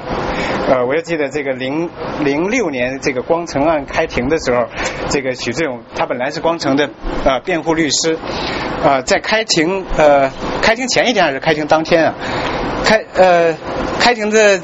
也许是前一天，然后他们就不想让许志勇去去去出庭辩护，然后呢，那个呃，然后警察就就就呃说他偷钱包啊，然后然后就把他给控制起来，一直等到光城案这个这个法庭开庭结束，才把他放出来，说我们误会了，你没有偷钱包啊什么的啊，这个呃，这这这种这个这个呃呃维稳，还有呃。呃，茉莉花，这个茉莉花，我我自己被被绑架啊，然后关关在秘密秘密场所，关了关了七十天，呃，在里边啊，这这段这段这段先掐了吧，这个这个茉莉花茉莉花这也是罄竹难书，呃。那那到底这个是因为因为什么原因呢？这啊是是不是因为这个这个习近平他的他的这个思路治国的思路跟别人不一样？呃，那我的我的我的分析并不是啊，这个当然有有习近平有这个新的领导班子他们的想法的因素，但是最根本的还是维权和维稳他们逻辑发生冲突的必然结果，是中国中国社会形势呃发生发生冲突的。一个一个必然啊必然结果。中国社会目前最大的矛盾实际上是这个广大人民群众日益增长的对权利和自由的诉求，和这个体制无法满足人们日益增长的这啊这个胃口啊这之间的矛盾啊，广大人民日益增长的智商和这个和这个体制不断暴露出来的这个愚蠢和和和这个这个滑稽之间的矛盾啊，呃，那呃那为什么在在去年就会有这么强烈的镇压啊？那我想到二零零零五零六年的时候，我们和高志胜刚刚认识的时候，后来他写了一篇文章，就谈到了谈到了维权运动的组织化和街头化。当时当时的为数不多的人权律师，我们我们还觉得我们跟不上，我们觉得觉得这个这个太太危险了，这个是街头化、组织化，这个这个这个议题肯定肯定就就就被灭了。我们觉得这个社会形势不啊不到，所以我们不断的去去去把高志胜往回拽。我们说这个这个条件还不成熟，呃，但是社会形势的发展超出我们的预料啊，在短短的几年之内，这个这个呃街头化和组织化，它成为一种客观的趋势啊。这个这个零五年零五年这个这个这个呃有很多了，这个我只能举举这个少数的几个，比如说光城案开庭的时候，一群人穿着光城衫，然后去法院门口抗议。啊，然后零七年的那个厦门 PX 事件，这个虽然说打酱油啊，这个围观呢，很多都和这个厦门 PX 事件的这个抗议有关，呃，然后这个呃。呃，这个垃圾焚烧厂，番禺垃圾焚烧厂，这个我亲自去去参与的，呃，一个一个一个街头抗议啊，呃，当时当时那些那有有一些官员说，你们这几千人这个闹闹哄哄的也没法谈呢，你们不是要要谈判吗？那你们选五个代表这个进进来，我们跟你们谈。但是我们又又，但是但第一不知道怎怎么选，那几千人怎么选的？没有没有这个训练。另外呢，另外我们也不敢选，如果选出五个代表，这肯定被秋后算账算账。所以我们就就喊选五个官员出来啊，呃，这个，然后 呃，还有这个围观黑监狱，呃，这个许志勇啊，我们就是经常呃，就知道知道访民被抓被关在黑监狱，我们就就通过通过手机短信，通过网络博客，那时候还没有，呃，那时候微博刚刚有啊，我们就就是通过这种这种方式去去去把把网民啊呃聚集到一起，然后去那个黑监狱，我们说。这有这有非法拘禁，然后就去就要把这访民救出来啊。那有的时候呃，这个这个会成功的救出一些访民啊。呃，那呃，这个围观围观这个倪玉兰呃，这个呃南方周末事件啊，这个这个。呃，后来二零二零一一年又一次的这个呃，这个营救陈光诚的一个新的浪潮，这这这就是就是就是呃，尤其二零一零啊和二零一一年下半年，这个这个街头运动非常的火热啊，在整个这个围观围观历史当中啊呃不应该忽略的一个重要的事件就是啊二零一零年的啊就是那个福福建三网民事件啊，这个是二零呃一零年四月份这个三网民案开庭。的时候有有很多网友，呃呃聚集到马尾法院门口，呃去去去各种行为艺术，打着灯笼啊，举着标语啊，那就是就是就是俨然是一个一个一个啊游行示威活动，呃那呃后来我呃七月份的时候，我又在在那个呃尤金又出狱的那天，我又搞了这个中国推友节，我们也是也是沿街去去，我们本来是聚集到一个一个一个一个餐馆啊，去去去搞各种搞。这个这个呃一个一个现场直播的一个推友节啊，后来这个餐馆说说说不行，你们你们你们必须得走，我们我们没没没菜了啊，这个就把赶走，啊。然后我们就就就这几这这这些这这这一波人呃一百来人就就就沿街去找饭馆，找到第二家他说他说没电了啊，找到第三家他说没没有厨师了啊，这个后来这后来我们就后来我们就就就就又找一家，我们就坐下来坐下来先先把。酒喝了，起了几十瓶啤酒，然后就喝，然后然后他说肯定没事，这你们他也不知道我们是谁，结果结果喝到一半，他说不行了，这个很抱歉，我们这这这个这个派出所过来了，这个你们对你们这酒就喝就白喝了吧，呃，这呃就是这呃就是这样呃这个街头活动演哦哦这个这个福建上面后来后来我们呃我我们去那个去宾馆。就他就围过来啊、围过来敲门说停电，这个呃，然后然后然后呢就就就敲门说说有人举报你们吸毒，哇，不会吧？对，呃，然后呃。然后呢，就呃，当时我在在光在里面夏天光着光着上身，就然后警察就就冲进来了，然后我们就就跟他网上有一段视频，我是光着上身跟跟这个国宝跟当地国宝大战，然后还对还唱歌啊什么的，就是很非常非常热闹啊，这个呃。所以不知不觉它成为一种一种趋势啊，组织化也是一样啊。呃，这个我们知道宪法里边有结社自由，但实际上实际上各种有政治色彩的组织都是都是被严厉禁止的啊。如果你搞组像像这个这个这个胡适根啊，后来秦永敏啊等等这种政治结社，他他付出极大的代价，判刑。呃，他们跟我说，九八年民主党的事件被判刑十年以上的就有二百多人啊。这个这个这个呃，胡适根被判刑二十年啊。呃，那那那那一直是是中国这个这个社会运动的一个瓶颈，因为社会运动它需要它毕竟需要某种组织啊、那那幸亏有互联网，它让一种新的组织形式有有可能啊，所以我借用美国一个学者叫呃 Clay Shirky，他讲他用一个词叫 organizing without organization 啊，那呃就是说呃一一种没有组织的组织活动有有可能啊，那比如说新公民运动就是就类似是这样。啊，没有没有领袖，没有章程，没有没有固定的成员，呃这个这个这个没有一个什么固定的这固定的名称，所以那那那他他又是大大家在一起吃饭啊这种活动，所以所以他让无组织的组织成为成为可能，嗯。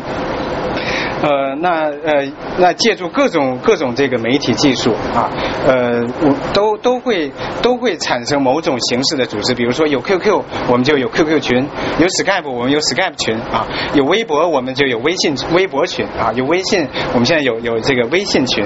呃，等等等等，就是就是各种那那这种这种这种在线的虚拟的社团，呃，这种准组织是这种这种啊虚拟社区，它又非常容易的变成一个。一个 offline 一个一个一个一个组织，从从线上大家认识了，你叫你叫你叫这个北大飞，他叫他叫清华飞，然后然后然后相互认识，但是但是可以到线下来相互见面吃饭啊。那这种这种这种社会东西，它线上线下的结合，它是一个非常非常重要的一种啊一种把人与人连接起来的形式啊。这那那呃那这种组织。组织化和街头化成为一个成为一个这个越来越嚣张的趋势，那当局就感觉到要有要有要有维稳的必要，要有这个拿大力这个大的力气去维稳的一个一个必要。那这我所以所以去年一年的这个这个党性大发和我想和这个这个背后的维稳的逻辑和维权的逻辑、维权的形势发展是连在一起的。那最后这个呃，我再讲一点，就是讲一点小的结论吧，就是呃，那呃，那这种体制呃维持的话啊，那维权和维稳的这种这种抗争、这种博弈也会继续继续持续下去啊。那呃，没有没有地方的民主，没有这个新闻的独立，没有没有这个这个司法的独立啊。那呃，所以所以所以他会他会，然后加上加上每天都会产生新的新的冤案、新的社会矛盾，所以所以他他会他会逐渐逐渐有有有有有有很多的维权的需要，很多的矛盾，那也也就产生了产生了这个维稳的维稳的需要啊，各种问题，土地问题。呃，环环境污染的问题、腐败问题、计划生育问题、这个教育问题啊、民族问题啊，这是这个今天没有时间展开，这可能是问题最大的、最可怕的这个问题之一啊。这各种各各种各样的这个呃呃问题，还有历史遗留问题啊。所以他们一遇到问题就说是啊历史遗留问题啊，实际上他们每天都为历史遗留问题，他们不想解决人民提出的问题，他们只想解决提出问题的人民。呃，那呃，第二点呢，就是就是就是互联网那我有一个朋友叫这个啊，姓郭，大家有的有的也知道他是谁，六十岁了还是一个毛粉。啊，他没有信息啊，六十岁还是还是毛泽东的粉丝。那后来后来我们 使坏的一些律师就给他一个自由门翻墙的，他翻墙没有几个月之后就变成了一个人权律师，就这个啊，所以互联网它能够起到这么对这么神奇的作用，因为它这个这个呃，所以所以技术技术不会不会自动的改变中国啊，人的行动啊才会改变中国啊，经济的发展也不会自动的改变中国啊，是人的行动才会才会改变中国。最所以我最所以我我作为我既是一个一个呃学者，也是一个行动者，我非常非常的去去去呃去赞赏这个这些行动者。呃，那中国的这这个这个社会空间的这个这个这个拓展啊，真正的最主要的就是由这些行动者不断的不断的去去探索、我去牺牲、去去争取来的啊。呃呃呃，广州有一有一波人，他们叫南方街头运动，他们真正是是敢死队，非常的勇敢啊。他们在几年前就穿就曾经一些人一一十来号人穿着那个穿着 T 恤衫爬那个白云山，T 恤衫上写着八个字啊，一党独裁，遍地是灾啊，这是共产党自己的话啊，共产党一九四六年自己自己的话啊啊，这这这这这呃，然后这个把国宝气疯了啊，他们就就把这些人抓起来，然后把衣服全都撕烂啊啊，但是但是也就也都放了，这个这个这个也没怎么着啊，但是呢，这这个衣服太这这个词儿太刺激了，他们就就会就会选就就就穿别的词儿啊，这个什么民不选官，官不为民呐、什么胡锦涛带头公布财产啊，这这一种非常刺激，但是又不像一党独裁那么刺激的词儿，竟然竟然可以了啊！这个国宝没有没有那么没有那么那么那么那么愤怒了啊！这是就是这个这个行动行动，他他闯开了一个一个一个一个一个空间。嗯，以前以前这个这个批评政府，那那要在毛泽东时代要要掉脑袋的，批评党和政府，那那要要要要被枪毙的。那呃再后来进监狱几十几年、几十年，再后来这这有言论也被被劳教的一两年。那现在现在有很多很多批评政府的那个那个，他们也就也就没事了。如果按照按照七十年代的标准来枪毙人的话，那那中国人可能也也可能也没没没多少了，呃。呃，所以仅仅有这个有这个鼠标的点击是不够的啊，需要有大量的啊线下的这种集体的行动。呃，所以有人讲这个围观围观改变中国，行动改变中国啊。那最后一点呢，我想讲的就是就是啊人性啊行动背后的这个精神啊人性。呃，中共中共他他一直是是这个坚持这个唯物主义，他是庸俗的这个唯物主义啊，这个这个这个物质第一性，什么精神第二性。但我在我看来，这这这这是不对的。这个精神精神可以创造出来物质啊，这个你的你的你的选择，你的行动，这是这是物质的。但是但是但是这背后是由你的精神决定的。我在二零零三年这个这个被被党国这个这个肯定的时候，那我如果选择跟体制合作，那创造出来的物质是另一样。所以所以人背后的这个这个这个这个精神这个选择，它真正能够创出巨大的这个物质物质力量。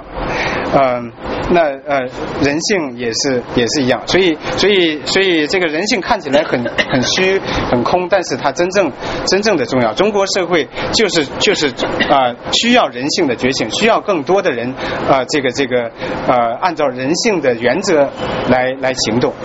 啊，崔健有一首有一首歌词叫啊，因为你的病就是没有感觉啊。那那很多人就是就是没有感觉，他不不谈政治，呃，这个这个这个这个不敢不敢去碰不敢去碰他们内心的这个这个真正的啊真正的需求啊啊，他们很多人痛恨腐败，对腐一谈腐败咬牙切齿，但是他们把自己的孩子全都送去考公务员，几千个人竞争一个一个职位，所以他们并不真正痛恨腐败，他们痛恨的是自己没有机会腐败。嗯，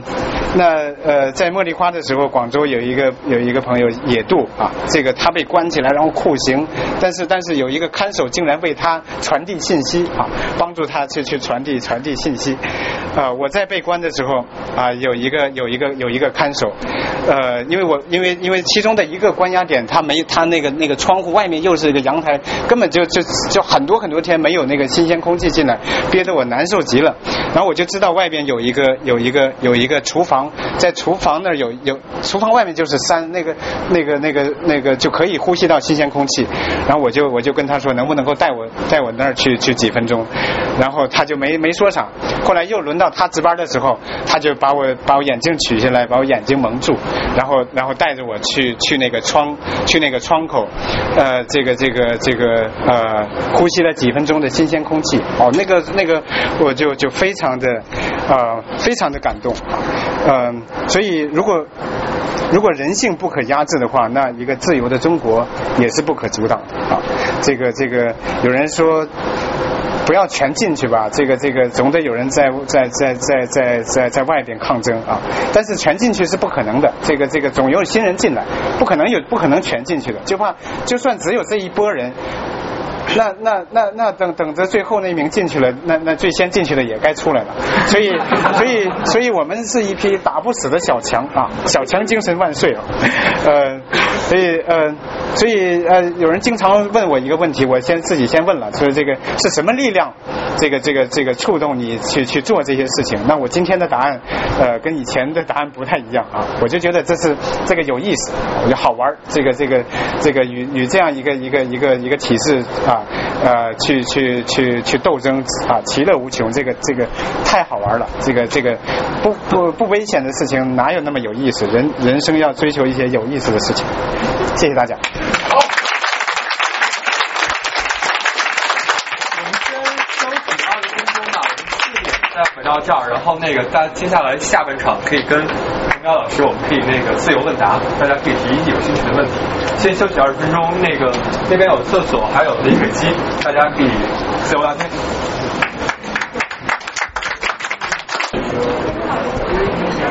呃，大家那请落座吧，我们开始下半场。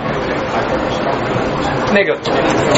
呃，我们就这样，呃，下半场我们是自由的问答时间，然后大家有什么问题可以问滕彪老师。另外，我们今天有一位那个很重要的客人陈光诚老师在这边，如果大家有什么问题，也可以借 着这个机会赶紧问一问那个陈光诚先生在这边的情况。然后他可能会要提前走，所以我建议大家有什么问题想要先问他的话，最好先问陈光诚，好吧？大家自由提问。对，那个那个光成，你就来来讲一句，然后然后那个然后有问题你可以回答，然后到到点儿你就走，大概对。啊，行，可以。谢谢。哎，在这个地方。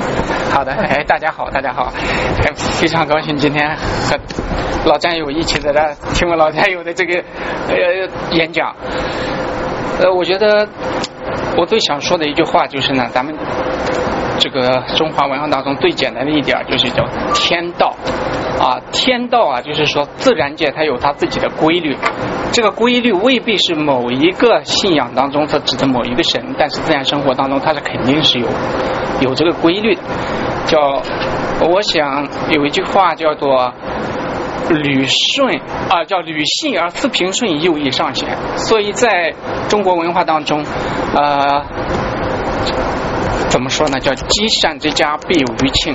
积不善之家必有余殃。这个听起来好像是一种宣传，事实上生活当中就是有这样的规律啊，它有这样一个理。目前中国现在的这种状况。呃，像滕彪博士讲的这些，我觉得很简单一个道理，那就是维护特权的人想维护特权，这个已经觉醒的人要拿回原本属于我们的权利。那么在这个过程中就产生了这样一个博弈，在这个博弈当中，最终历史的潮流也好，说这个呃气数也好。最终民众的权利是肯定会被拿回的，而且我觉得不会为期太久，所以需要大家共同的努力。没有固定的模式，没有固定的呃这个怎么说呢？一个一定之规，只要有利于维护民众的权利的，有利于推动中国走向现代文明的，大家都可以做。啊，非常也同时非常感谢呢，就是长期以来在我身处魔爪之中，朋友们为我做出的一些呼吁。那么我呢也很清楚，将来无论在什么情况下都不会为人这个不会停下来为中国的人权问题，我会用我自己的方式去做。呃，谢谢大家。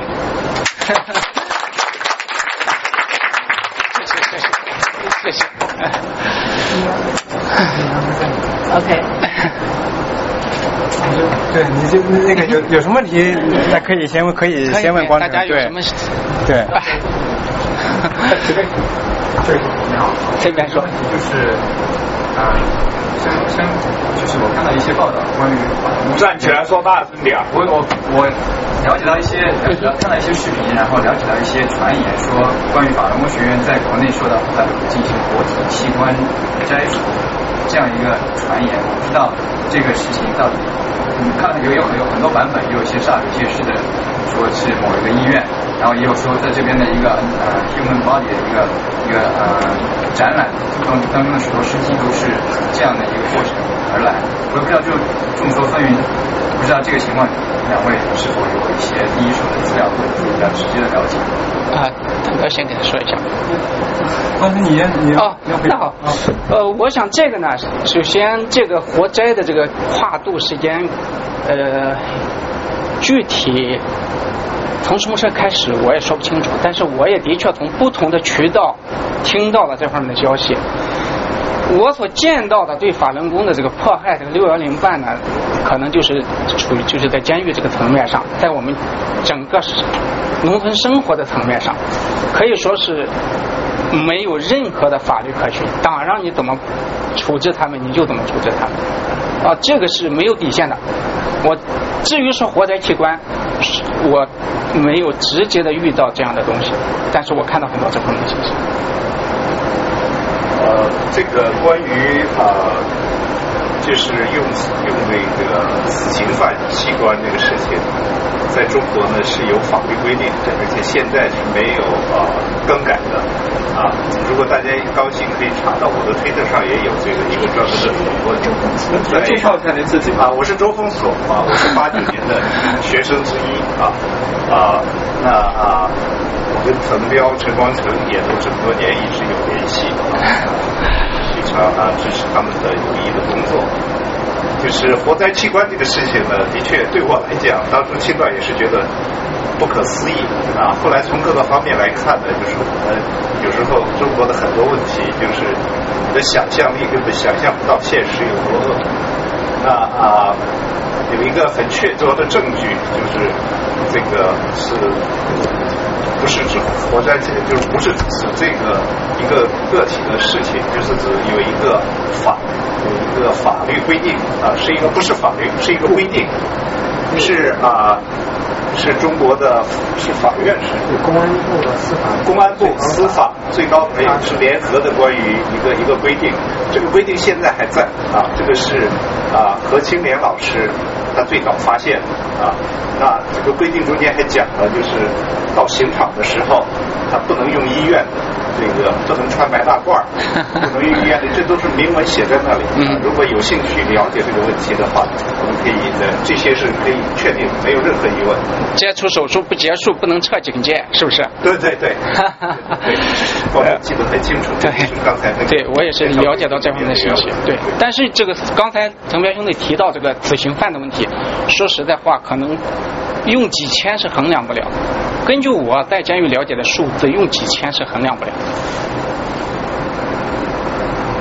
还有其他的地方？那个陈光生先生，我想问一下，你好，您这个时间有什么打算？呃，什么？今后有什么打算？今后计划？一如既往推动人权。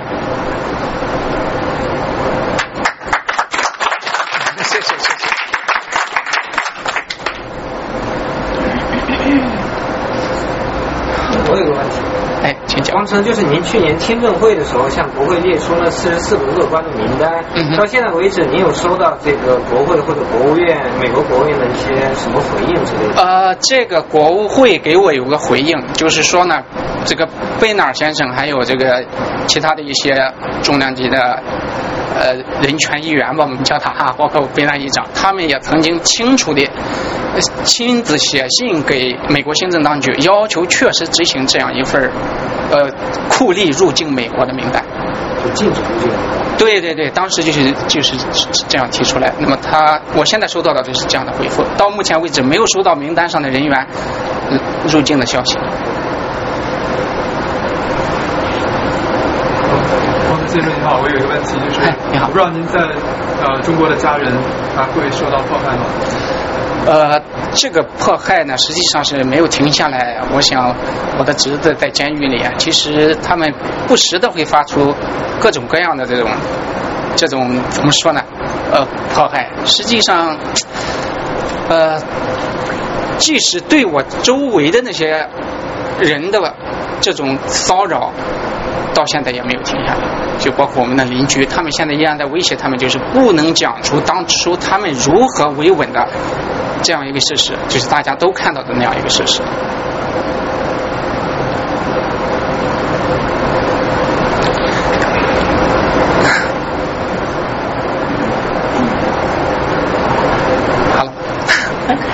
好，谢谢。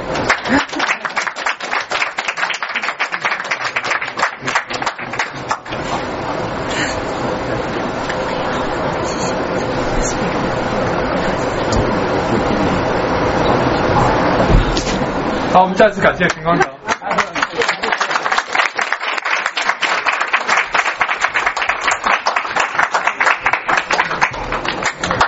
交给你。啊。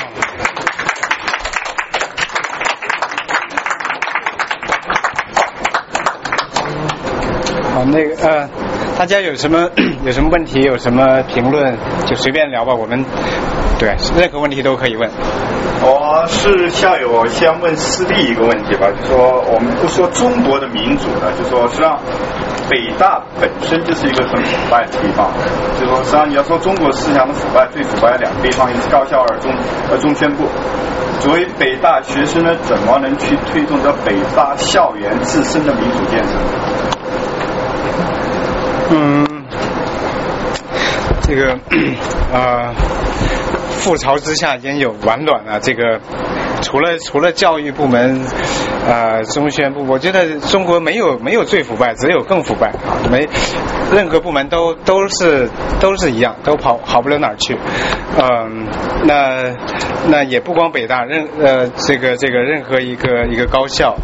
呃学生都应都应该有一种一种责任感、使命感，去推动呃这个这个校园的民主建设，去去关心。公共事务啊，关心法治人权。我记得这个这个有一个纪录片讲这个八九民主运动啊，王丹当时就提出来说，我们我们 学生从广场回到校园，然后建设校园民主啊。那呃，那至少至少这个这个思路是是没错的。这个呃，在在在本本学校、本社区、本工厂呃，这个这个呃，去去一点一点的去推动推动民主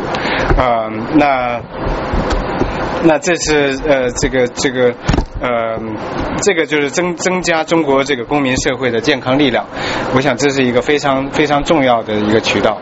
推动民主化来说，这也是应该也是不可避免的一个渠道。所以虽然虽然有中国的这个民主化进程有很多这个不可不可预测的因素啊啊，但是如果如果这个社区的民主、基层的民主啊，然后有有民主理念和这个民主素呃民主这个这个训练的人越多，那这个这个转型当中那些呃那些可怕的因素、那些不可测的东西，应该就会越少。我来插话，可以吧？那个，因为这个话题对我是非常呃啊非常亲切的，呃，就是对我非常可以那个可以那个啊，八九年的时候呢啊，作为清华学生啊，最重要的一个要求呃和实践最多的就是一个校园民主啊，校园民主和校园自由。那当时呢呃也是。啊，认为这个是可以实现啊，在在当时的那种啊政治体制下可以实现的一个啊目标啊。那当时我们的要求其实非常具体，就是啊要求学生会直接选举啊，学生社团可以自由注册，学生可以自由办报，那学生社团可以向社会募捐啊。就是这个就是关于学生的，那关于老师的呢？要求这个呃教授治校啊，这个呃党委退出这个学校管理啊，就这么一些啊。那其实这个呢，在当当时我们有很广泛的社会基础啊，而且实实际上我们就是在和校方的谈判中间他们是呃基本上是同意的，就是我们有具体的这个时间表，怎么样推动这些啊？那啊，这个是啊，我想对于将来啊有兴趣做这个的朋友，我们可以啊提供一些经验啊啊，这个啊，我们相信就是对于中国的改变有各种各样的方式哈，我们的没有一个。既定的蓝图，大家可以从不同的方向去试，但是啊，任何的这种可以持续的发展的这些尝试都是值得努力的啊！谢谢。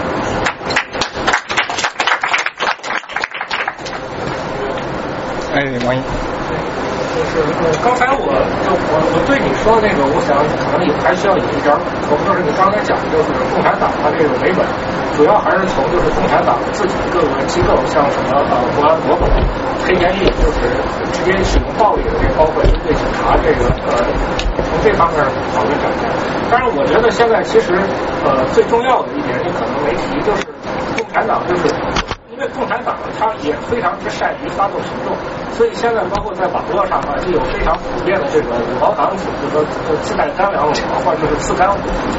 就是这个实际上甚至可以说就是网络上你这种意识形态的这种这种斗争的一个就是最主要的一个成分，就是因为现在就是说不光是有这种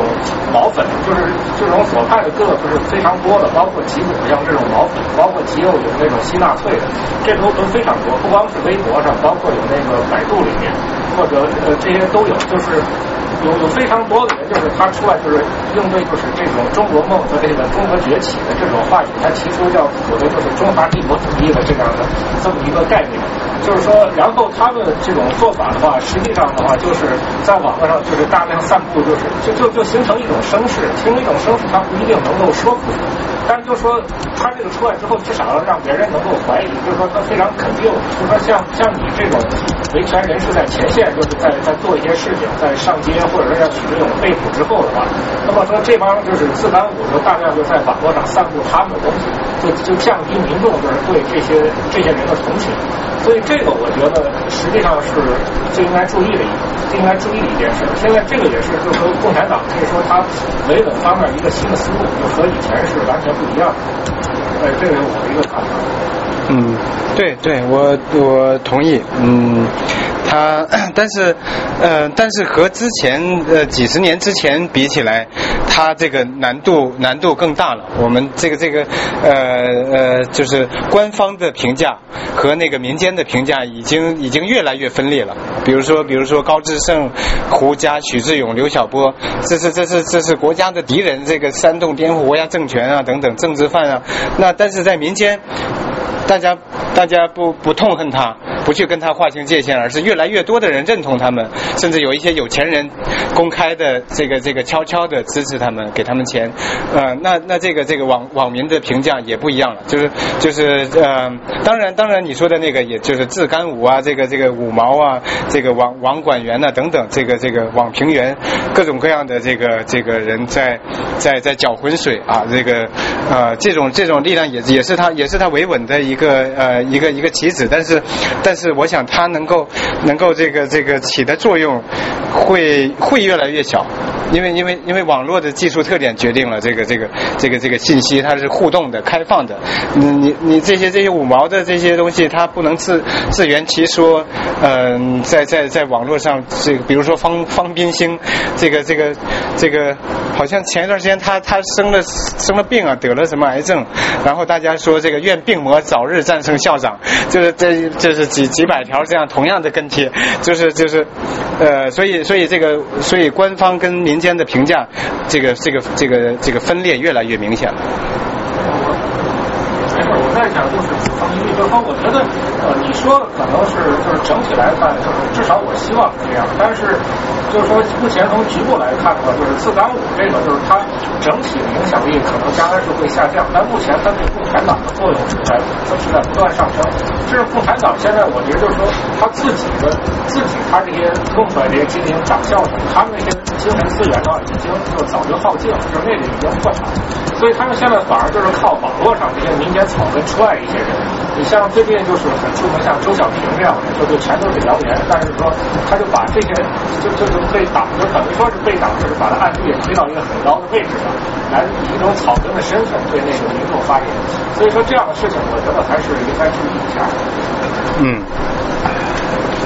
呃，我有两个地方想看，一个是呃，刚才你说，我不是在讲，讲的是讲，呃，你说过，就是你们在做教育平权的时候，还有另外一些人，他们北京本地的人，也进行了自组织，也是自发的，他们进行一些反平权的一些活动。我很想了解，就是你觉得，如果作为假设不存在政府，那么就共产党政府或者政府，那么你们。和他们之间会以什么态度、什么方式、什么结果估计啊？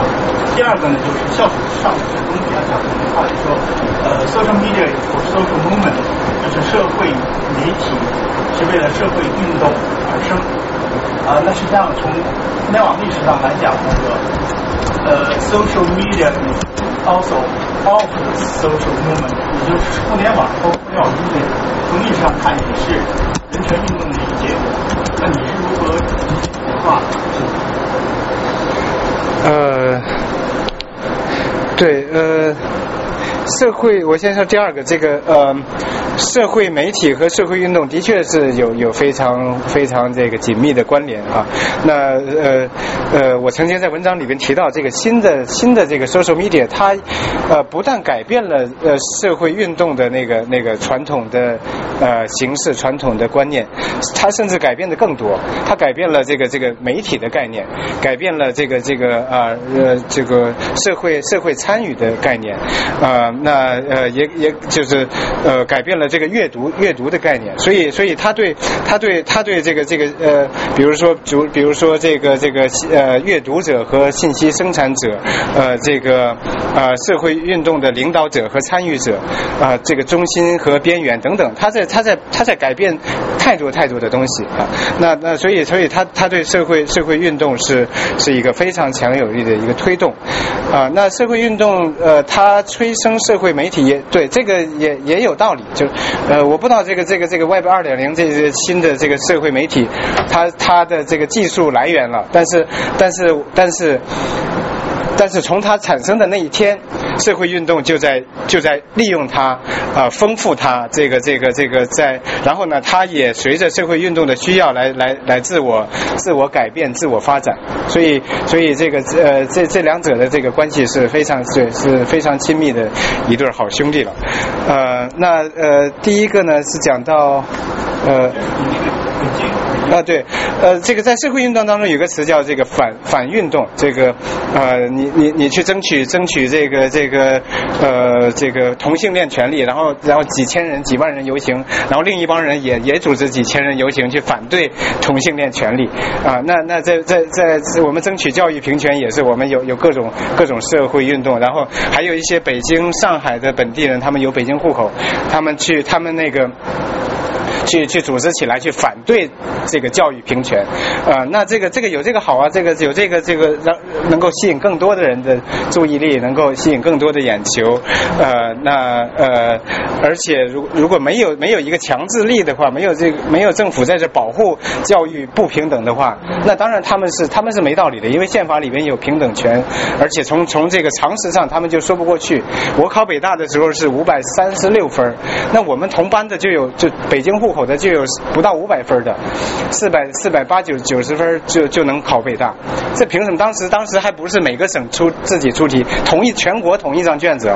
所以所以这个这个太不公平了。那那这个这个包括那个小孩子在在北京出生，没有北京户口就就上不了学，呃等等，呃打工子弟学校，这有有极多的不公平。所以真正的如果没有政府管制信息，然后然后去维持这个这个非常不公平的政策，那那肯定那那。那些那个那个反运动，他是他是他肯定是是站不住脚。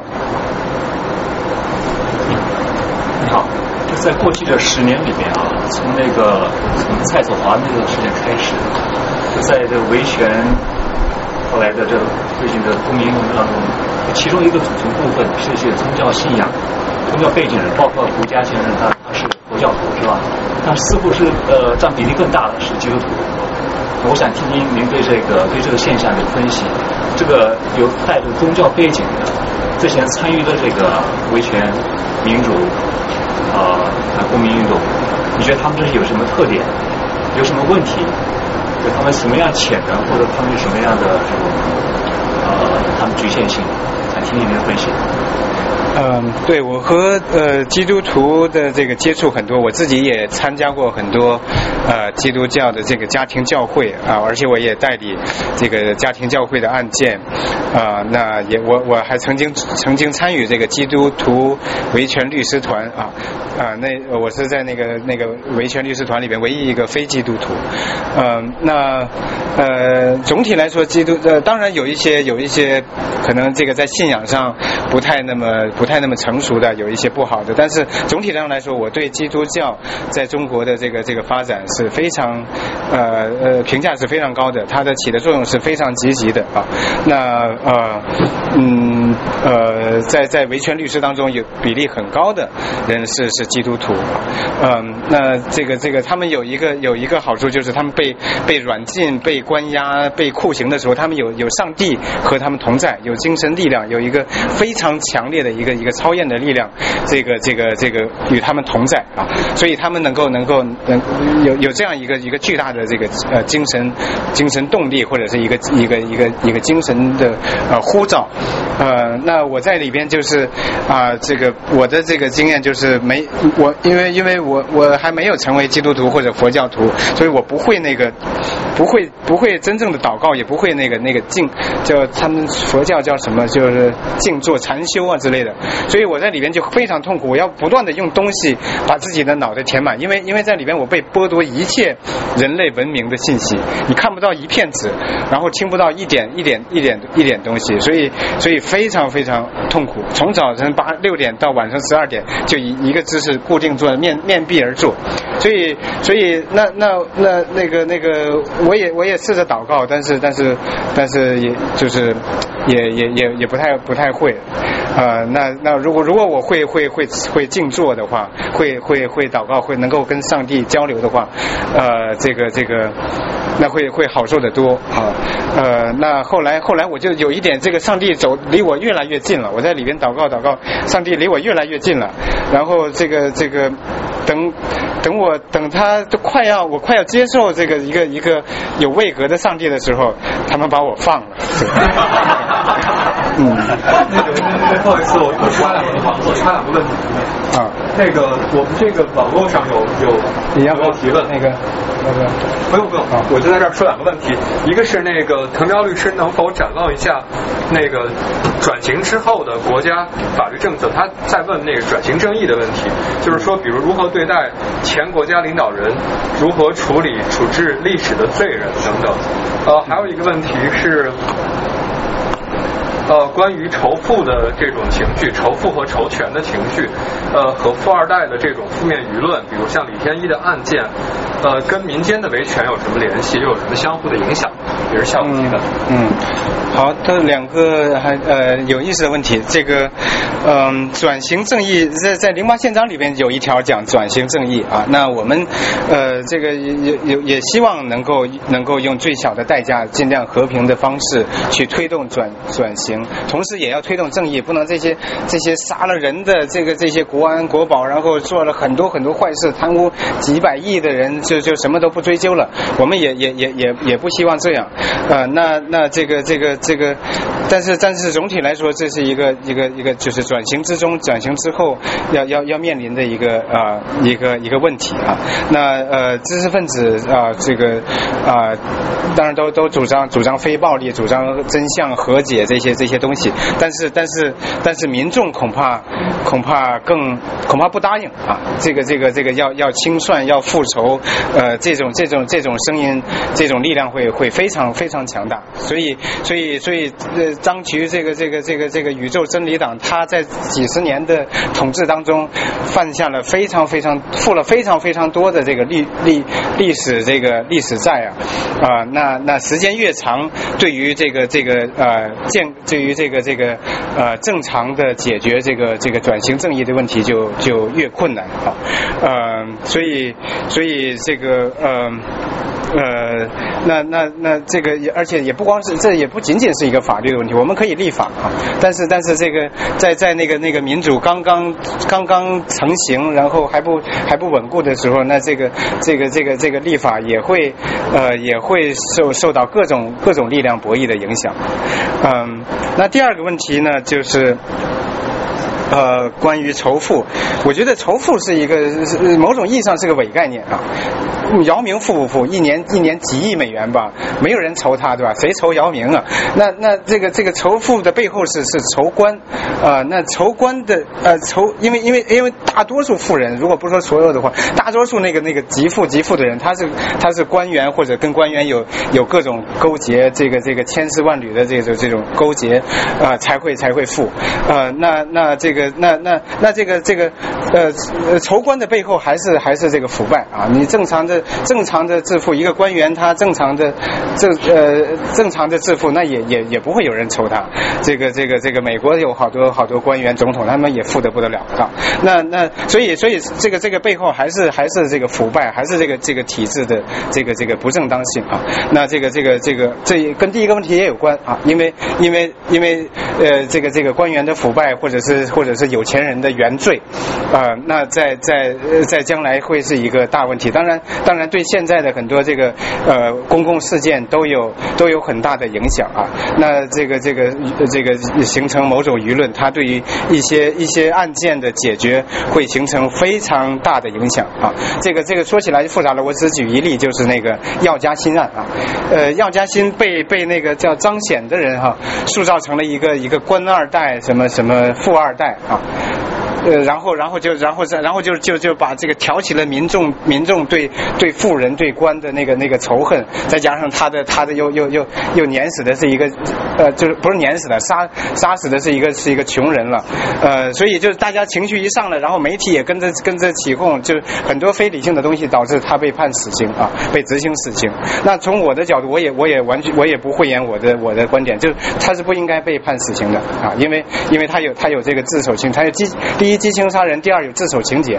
那那如果如果有自首情节，你你你不考虑的话，那以后这个这个杀人犯还谁去自首啊？所以所以这个这个他他他可以判死缓啊，呃，但是但是但是判死刑就就就就和法律精神就有有有所违背。何况后来发现那什么官二代、富二代那些东西很多是靠不住的，所以所以在这个过程当中会有呃呃会有这个这个呃。影响就是就是我们后来也看到一些人在这个在这个呃药家鑫被执行死死刑之后有所反思，嗯，但是呢，但是我觉得呃，如果我如呃怎么说呢？那个事件发生的时候，我在我在我在监狱里，在黑监狱里啊，在呃我出来之后才知道，那那那我我希望希望这种这种民众呃民众非理性的这种导致的导致的这个这个呃对司法。的不正当的影响，这种事情越来越越越少越好。哦，还有这边还有一个问题，不好意思，有一个要求普法的问题，问呃，在中国是否可以注册一个合法的民主政党，以政协的形式逐步参政，就像台湾陈水扁那种形式，由一党向多党转变。呃，这个呃，九八年九八年克林顿去去访美的时候，一些有一些反革命分子就想抓住机会，哦，这个国际都在关注中中中美这个峰会，然后然后这个这个可能会有松动，然后他们就去民这个这个秦永敏啊、徐文丽啊，他们就就这个这个王有才啊就去注册注册中国民主党，然后等克林顿回到回到回到美国之后，这些人全被抓，判判的非常非常。重，所以所以这个这个这个宪法里边三十五条那个结社自由是是是假的，千万不要不要把这条当真啊！呃，这个呃，那那跟台湾也也完全完全无法相比啊！这个这个这个，经常我我在台湾的时候，他们经常把毛时代跟跟蒋介石比，然后把中国现在的民主转型跟台湾的民主转型相比。当然，我们可以借鉴一些技术、一些经验，但是总体上完全没有可比性。这个这个 totalitarianism 和那个 authoritarian 那个那个没没有没有这个可比性。中国中国现在是这个可以说是后集权啊，下一步要恐怕要走到那个那个那个威权主义，但是中国现在离威权主义离那个离新加坡、马来西亚那个那种那种威权还远着呢。问题是外国人提的，对，是是回答的对，有很多问题，我就对我要快点回答。怎么样？呃，博士你好，那个我就有两个问题，一个是中国呃六亿的网民，大概你觉得有多少人会翻墙？然后呃，怎样能够帮助更多的网民能够翻墙？因为我觉得就是你也讲到说，这个网络自由可以让更多人就是了解国外的情况，因为我担心说未来的年轻一代如果是长期受那个党的媒体的呃那种呃。呃，那种教育会不会变得更盲目的自信，然后不能接受，就是比较难接受国外的一些观念？嗯，是第一个问题。呃，能翻墙的人，我我不知道有多少。呃，那呃。但是会，但是会越越来越多，因为因为这个翻墙软件就越来越来越简单，越来越越容易。虽然有的时候这个这个自由门啊，这各种翻墙软件会会啊，它会会会难一些。比如说十八大前后那个那个，还有国庆前后 那个翻墙就非常非常难啊。那呃，但是总体来说，这个这个翻墙的技术越来越容易。那 Go Agent 啊，这个这个无界呀，这个这个 VPN 呐，各种各种东西。据说据说美国美国也也有有有。有很大的一笔钱要要研究这个这个翻墙技术，那那我想这个这个对对电脑的人也可以比较对对，我就是我基我基本上就是电脑王，但是我我在我在国内就是几乎每每天要翻墙做人权工作，每天要翻墙，所以我能翻墙呢，那那那电脑王就能翻墙，所以所以所以关键的不是 GFW 这个墙，而是心中的墙。有的人知，有的人不知道有墙，有的人有知道有墙，但是不敢翻。他们如果想翻的话，也可以在网中国国内的网络上也可以找得到。呃，想翻的话总有办法。对，我对。第二个问题是，呃，也是未来新中国的政治制度，呃，可能问的有点超前，但是因为我我个人呃在美国上学工作已经啊超过十年，所以说也看到说美国也有很多政治腐败，每年的选举基本上就是两党的政客在嗯。呃，使用各种花呃，使用使用各种花样去拿别人的钱去买自己的选票，呃，所以所以所以我在想说，如果中如果说啊突然，比如说今天中国政府突然倒掉然后我们要起草新的宪法，或者是要要建设一个新的国家的话，那中国现在有没有这个人才，或者是有没有思想的准备？呃，怎样怎样做一部新的呃？宪法或者政治制度能够能能够继续保持长久的繁荣和平啊，呃，而不要像，因为我因为我担心就是说，如果说我们去单纯借鉴西方民主国家的话，嗯，这些西方的一些乱象，其实因为有的时候你在美国生活久了，也会觉得美国还没啊没有希望，反而中国似乎是呃很有机会，很就是很有吸引力的地方，所以说嗯，而且呃比较比较台湾跟香港的话，我我觉得我比较。喜欢香港，就是就是觉得台湾好像整天都在吵架，所以那嗯，中国就是就是说，我就是我们也不知道说这个政政治转变会不会在呃几年之内，或者说五年或者十年。但是我觉得，呃，怎样能够做一个更好的准备，就是不要去呃扑倒那个西方民主国家的很多这种弊端，然后但是呢又能就是说或者保障政治自自由，然后经济自由这些各方面的自由能够全方面的保障，而不是说呃我呃对我明白你的问题，这个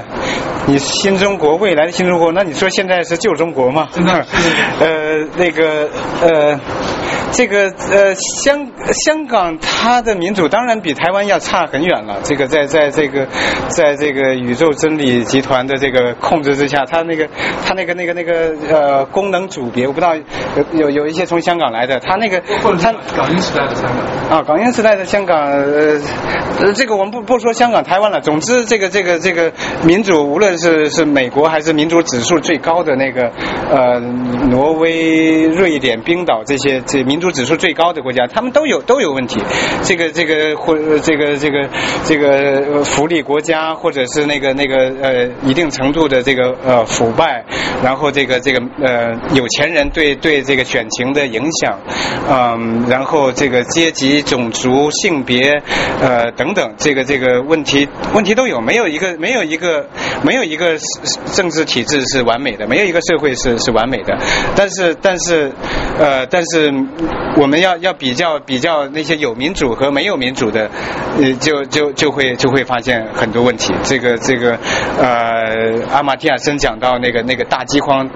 没有一般不会出现在民主体制下。那这个这个呃民主它有时候效率低，但是但是它能够它它它可以它至少是是保障公民尊严、保障公民自由的一个一个重要重要条件啊。嗯，而且我们说的我们说的民主不是这个不不是那个那个呃这个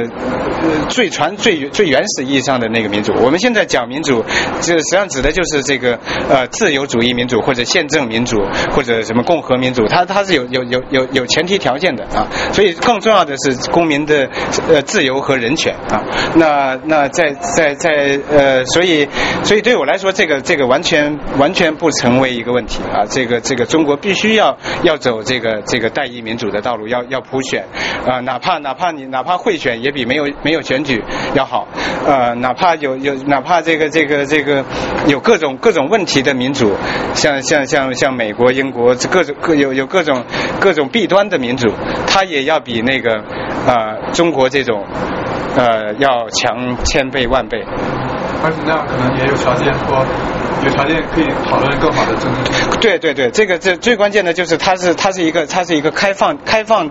社会，呃，这个这个这个呃，它虽然有很多问题，但是第一第一它这个发生大问题大的这个什么人权灾难这这个这种大的坏的决策这种可能性极低。第二，它它发它有问题，它会它会发现，因为有言论自由，有有这个选民和议员的连接，有它它这个这个这个它对这个体制对对人民的呃呃需求是是呃诉求，它是开放的，所以它能够最快最容易的发现问题，然后大家想办法来来解决。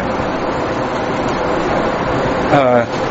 呃，那就问一个呃历史方面的问题好了，就是在他的那个发帖上的那个发言，呃，徐志勇表示担心现在的中国正在走清朝末年的路，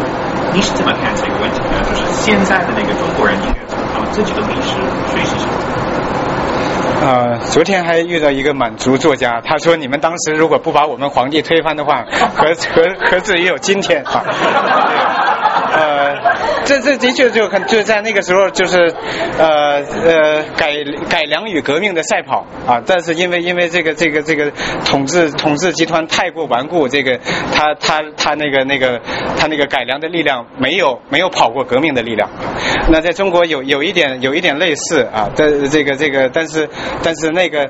那个呃十九世纪末期和现在二十一世纪信息时代，呃这个这个国全球化、市场化，然后这个这个新的新的国际结构，它那个已经已经跟那个时代有很多很多不可比的地方了啊。但是单从改良和革命呃这个这个赛跑这个意义上，的确是有有有历史有这个惊人的相似之处。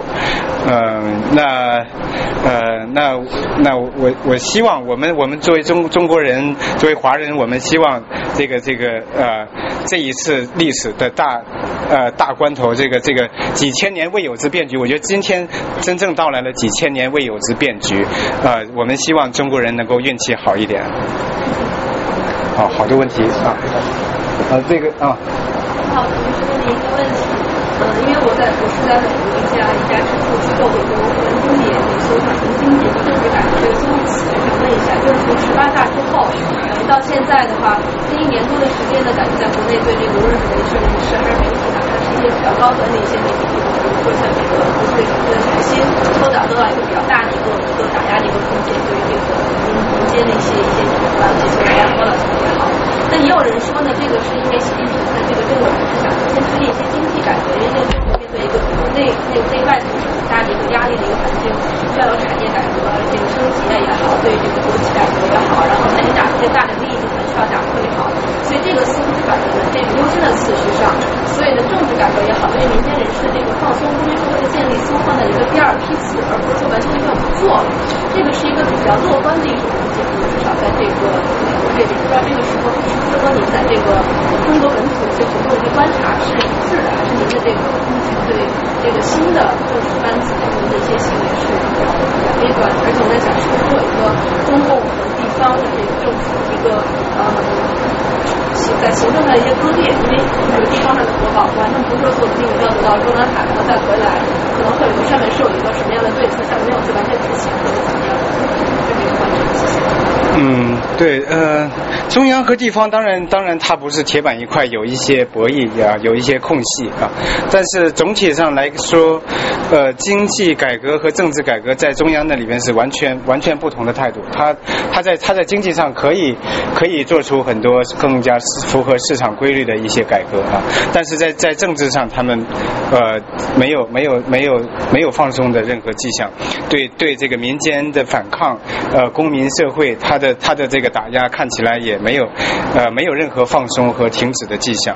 呃，那那这个这个呃，他们就是想想维护维护这样这样一个一个政治体制，同时同时又能够能够持续的发展经济，然后捞到越来越多的好处，啊，或者说通过经济不断的发展 GDP，然后然后这个这个这个呃不断的增长去去去去呃掩盖和解决一些社会矛盾。如果如果 GDP 不断不断的不断的能够维持在百分之八、百分之九，嗯，甚至更高。那那一些一些社会矛盾会会被会被暂时的压下去啊。但是但是但是，呃，第一第一，这个这个，即使即使他真心的去推动经济改革，那我们也要也这个争取人权的活动，推动公民社会的活动，也要也也也完全不能停止啊。呃，第二，他的这个呃他的这个呃经济恐怕恐怕也不可能就。这样就这样持续下去，这个房产泡沫、股市泡沫，这个这个这个贫富悬殊、环境问题，呃等等，就是就是呃，是我不是经济专家了，但是但是如果如果这个政治体制不变的话，那我不相信它的它的这个经济会会会会持续的这么下去。本来这个本来它的表面上非呃增长率非常高，但是它已经非常不健康了，贫富悬殊、腐败和和这个和这。这个这个各种各种经济泡沫啊。呃，陈先生，我有一个问题是这样的，呃，就是在三个多月前的时候，西班牙的国家法院他们发出了，他们接受了这个流亡藏人组织提出了对胡锦涛的种族灭绝的诉讼，接着又发出了对江泽民、乔石等人的逮捕令。这个结果比起呃最近一些团体十多年来在美国的诉讼要好得多。比方说，两千年的时候，周公所等人就提起对当时到纽约的李鹏的诉讼，那个送达令后来被撤销了。然后法轮功团体在北在北加州提起对对这个刘琦、夏德仁的诉讼，被最后只是认定一个事实。然后还有法轮功他们对一个赵志珍在这个康州诉讼，最后这个驳最后就说不呃不予起，就是不予受理。这个就就表明他们在这个西班牙的这样一个这样这样一个呃这个诉讼是一个很大的进展。我想请问您对这种这种人权团体或者人权受害者在国外通过司法途径寻求这种正义的补偿有什么看法或者建议，使得能更好的进行下去？还有还有两点我要补充，就是。刚才你讲中国要普选，好像其实是应该是要直选，而不只是普选。中国已经有人大代表的普选。然后刚才包伟有讲一个经济改革、政治改革，在一九八零年的时候，北大选这个人从这个北大学生竞选站代表的时候，就有这样一个问题，就是是不是先政治改革，或者是还是先经济改革？三十多年的表现，我们已经完全看到了，先经济改革再政治改革是完全是一个幌子，根本就行不通的。嗯，对，呃。呃呃，各种各种这个活动，呃，比如说起诉啊，这个等等，这个呃，限制官员入境啊，等等，这个我知道一些朋友在在在推动这个有一个这个 Mac Maclinsky 法案，呃这个这个类似类似的法案，限制中国的这些侵犯人权的官员入境啊，然后甚至调查他们在国海外的财产等等，这个我觉得都是有用的，都是有好处的。我记得这个几年五六年前，当时的甘肃省委书记苏荣在肯尼亚亚好像那个那个被然后然后当地那个那个给他交这个起诉状，他吓得这个这个从后窗户跑了，然后从邻国逃回逃回中国，呃，这都是都是有用的。那普选直选这个这个这个我说的这个这个普选也好直选也好，它它并当然不是限于这个镇和县区一级了，它这这个我们要有要有当然的权利去去直选那个那个议会议员和和这个和这个总统啊什么的。嗯。呃，唐梅局长你好，呃，今天在这里我是唯一的藏人，所以我也知道您是长期关注西藏跟关心西藏的一个中国人权律师。呃，我们也知道目前在中国境内呢，由于消息的封锁，一般老百姓没有办法了解在西藏境内到底发生什么问题。但是您长期关注西藏问题，而且跟藏人的接触也不少。所以在您的了解当中呢，一般在知识界跟社会精英里面，对目前西藏问题的他们真相了解的程度是大概多少？我请请问这个问题。嗯，对，呃。呃，只能关关心中国这个民主进程、关心中国人权状况的知识界，他们还是呃比较了解、比较了解这个这个啊西藏问题的。呃，对对，现在的发生的事情也非常关心，也非常非常担忧。呃，然后有一些人也也也尽最大努力去去发声，去去帮助他们做做呃呃做点事情啊。但是但是这这这是这是一小撮，就是从整体人口上，这是这是在知识知识分子当中这。都是一小撮啊，更多的知识分子就是就是就是就是就是犬儒化，这个这个完全不不管不管政治不也啊这个呃那那那西西藏和新疆还有法轮功，这是这是也有也包括天安门了，这四个这四个领域是最敏感的，那知识分子根本就就是多数人就根本就就不愿意碰不敢碰，呃那呃普通民众也是更更是一样，就是大量的人不了解真相啊，那那呃还有呃。大量的人他们不不敢去不敢去谈这个问题，那呃但是但是因为有有互联网呃这个这个我想了解真相的会越来越多呃这个这个 官方想要掩盖真相也也越来越难。再问是一个比较宽泛的，啊对于人权运动在国内的前景的看法。之所以我要这样问，是因为我觉得在我看来目前的。做的这些你的战役做的事情，基本上还是在挣扎着为保护人的基本权，人权当中最基本的生存权、财产权、亲情家人的权，这些权利在争在在争取这些这些权利来保护。那么这些权利在对于共产党本身，它的它的专权专呃一党专政，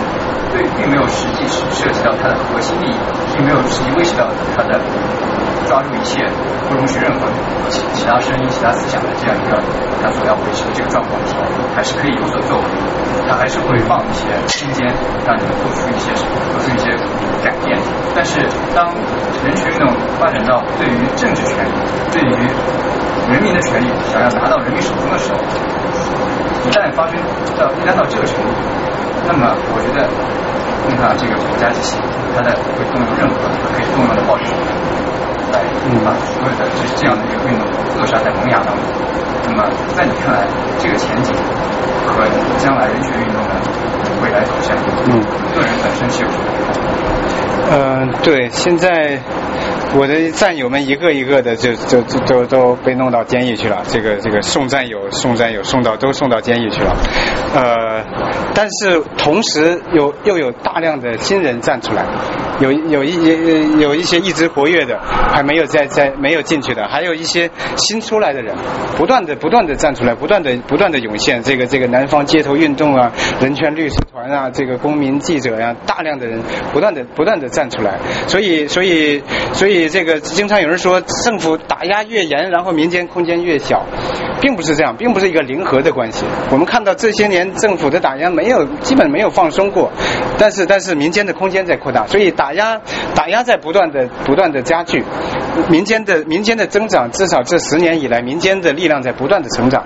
那那，所以我们我所以我我我预计在未来的一些年里边，这个这种这种博弈，这种这种交锋会会更加白热化。呃，站出来的人，呃，英雄们越来越多，然后抓进监狱去的英雄们也越来越越来越多，民间付出的代价也会也会越越来越大。那那在这个在这个过程当中，呃，这个民间不断的成长。虽然虽然很多案件全都全都全都这个这个败了，很多维权没有成功，但是在这个过程当中，维权运动或者维权维权人士的力量扩大了。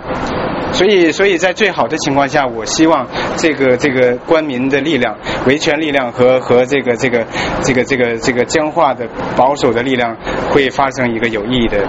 变化。呃，太多了，对。哦哦，我知道你们说曾经也是很好的朋友，就是当时陈先生的出走也和您的那个时空电话有直接的关系。我想问，就是作为一个在一个维权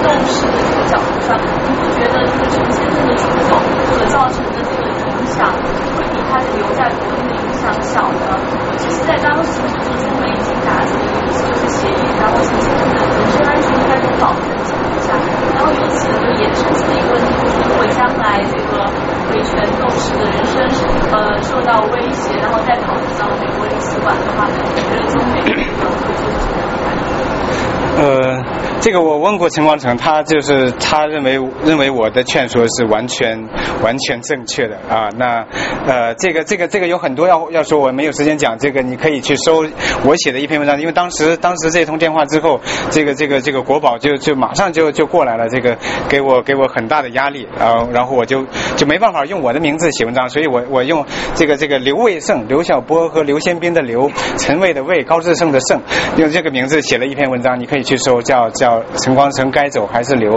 啊？那我我呃，那我就只讲一句，就是作为作为作为一个旁观者，那那那我也认同你的你的看法，就是他留在国内，然后抗争就受苦受难，然后然后这个这个美国也在加入这个这个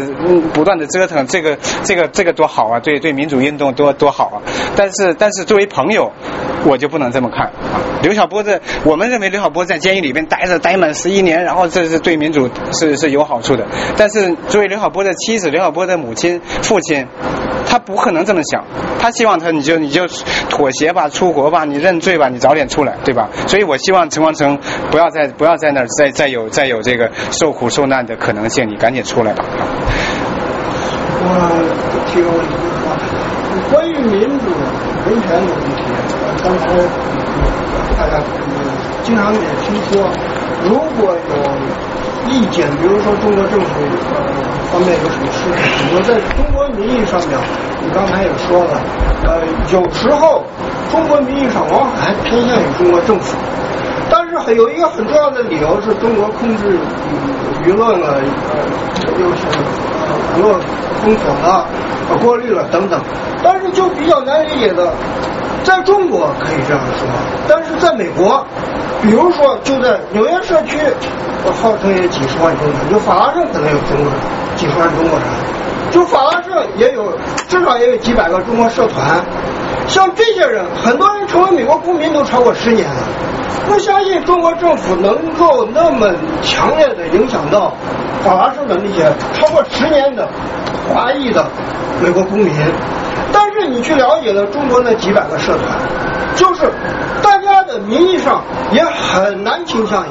法轮功了等等，还是倾向于中国政府。就这个问题怎么解决解释呢？如果说中国内部，北京、上海可以说中国政府呃进行一些政治方面的，大家有顾虑，或者是大家不了解真相。但如果说在美国的中国人，法拉盛的几十万中国人，几百个中国社团，大家都不了解清楚真相，就是很难解释。而且这些怎么样来来影响这这么多中国人？呃至少嗯，对这个啊，我没有在美国长期生活的经历，所以各位各位应该比我更有发言权来回答这个问题。这个啊，有各种各样的的这个心理机制啊，导致你说的那个啊那个结果，呃，比如呃语语语语言啊文化上的差异没有办法进入主流啊，反正各种各样的各种各样的因素，然后也包括官方的宣传和和这个赎买，有的人可能就是就为了几十美元和一个盒饭就去了。啊，他未必心心里怎么想的也也不一定，呃，那这个这个呃呃这个包括这个扯到另一个，比如说孔子学院啊，类似这样的这样的东西，他他他也希望在在思想在在学术观念上在这个开展他的他的这个啊扩全球的扩张啊，但是但是呃，我觉得这这这个呃从根本上来说，呃从根本上来说，这个这争取。自由争取基本人权的这个这个力量恐怕会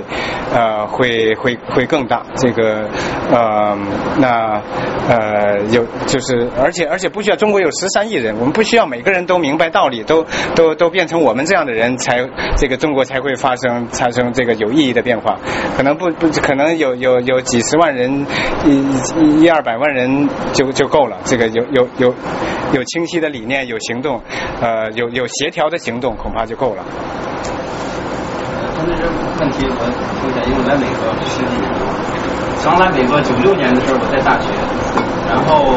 有学生会，那时候学生还比较多，所以请一些艺人士来讲嘛，像郑毅啊，来讲他那个红色纪念碑哈，当时还有吴孟达讲这个什么二百西瓜。主那个学生会主席呢，在发出这个通知以后，就接到领馆的这个电话。其实用这边的社团，虽然说多少年，十年、二十年，并不容易，摆脱不了。一个是呢，你会受到各种压力；，还有一个，开什么 party 啊什么的，会给你一些好处，包括你做生意。另外呢，它有一些危险，是吧？你看这边做媒体，我知道，中文媒体谁去登广告？如果你这个媒体认定反反动的话，他电话领馆电话一样会打到这个商家。在香港有些媒体，不是北京的，北京怎么支持一些媒体呢？就是广告。就只是这个中资企业给你放广告，所以这个呢，我不认为这个呢社团有多少是独立的。包括今天我刚过来的时候，在法拉盛看着游行示威，有一个什么全全球反邪教联盟是吧？打着五星旗这么过来。当然有人解读说啊，那邪教，可能中国是最大的邪教，可能反中国的，这是说笑话了。我这这是我的看法。我顺便提个问题啊，就是在一一年的时候呢，就是茉莉花运动抓抓起很多人，很多人是我的朋友嘛。然后当时就是受过的酷刑，然后从从彪博士呢不想讲啊。比方说有那个周丽一个女士维权人士在北京，她是一个月没让睡觉，就是除了这个就是白天六到晚上十二点必须坐那儿不动，然后到从晚上十二点到早上六点是可以躺下，躺下他是两个武警呢站在旁边，一合眼替你，一一合眼替你，好几好几个人有这样的经就是遭遇嘛。然后那个就是，当然这种持续一个月，一般的人都承受不了。那后来就周丽出来以后，很长没讲这个经历嘛，很多那时候都没讲。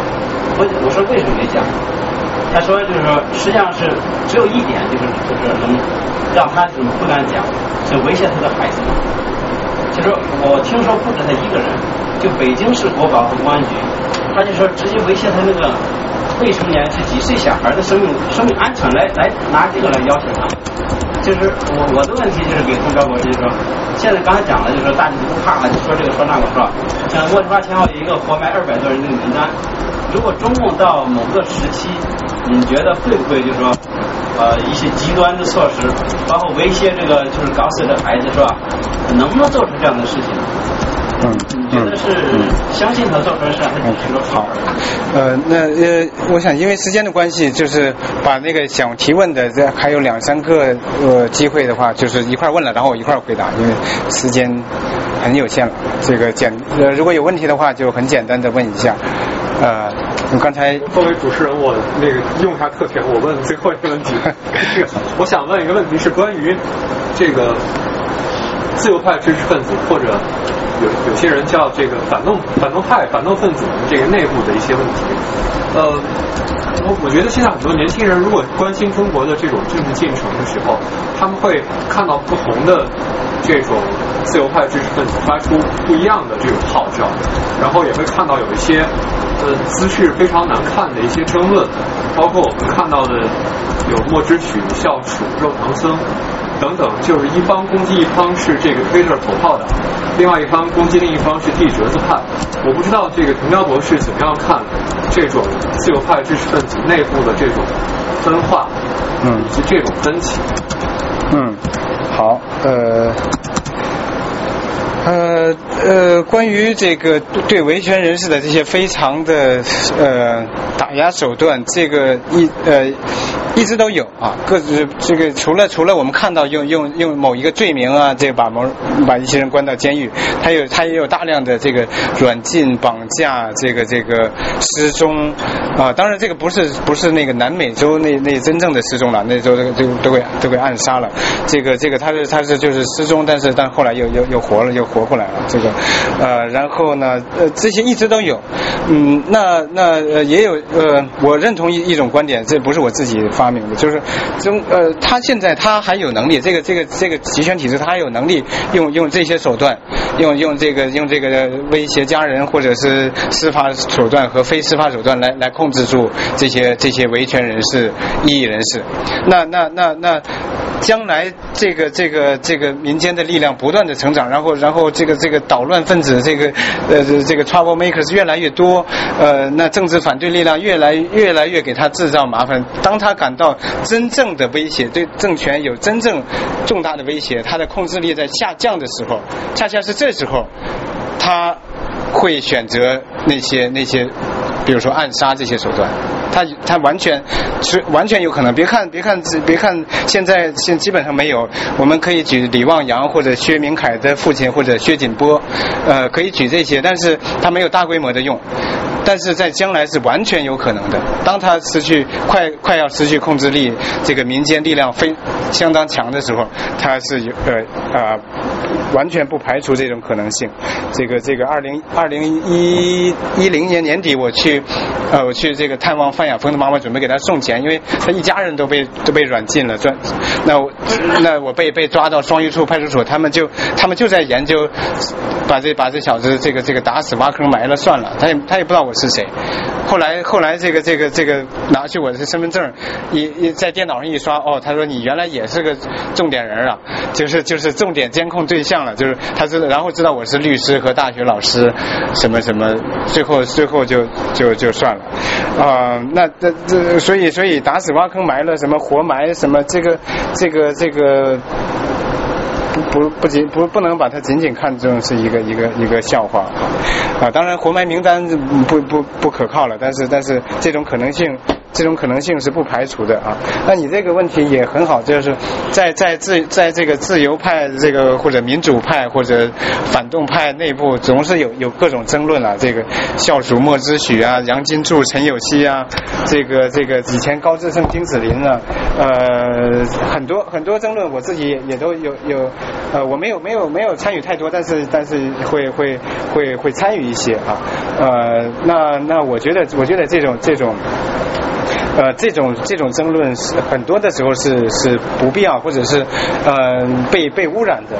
那那关于中，首先第一点，关于中国的这个呃所谓的自由派、民主派，它不是一派，它是自由派，那就是你想想你你你你，我们不会强强制你呃去去有某种观点啊，必须有某种观点啊。那那所以大家有有不同的不同的观点，有的偏左，有的偏右，然后有的呃有的这个更激更激进，有。的更更保守等等各种各种观点都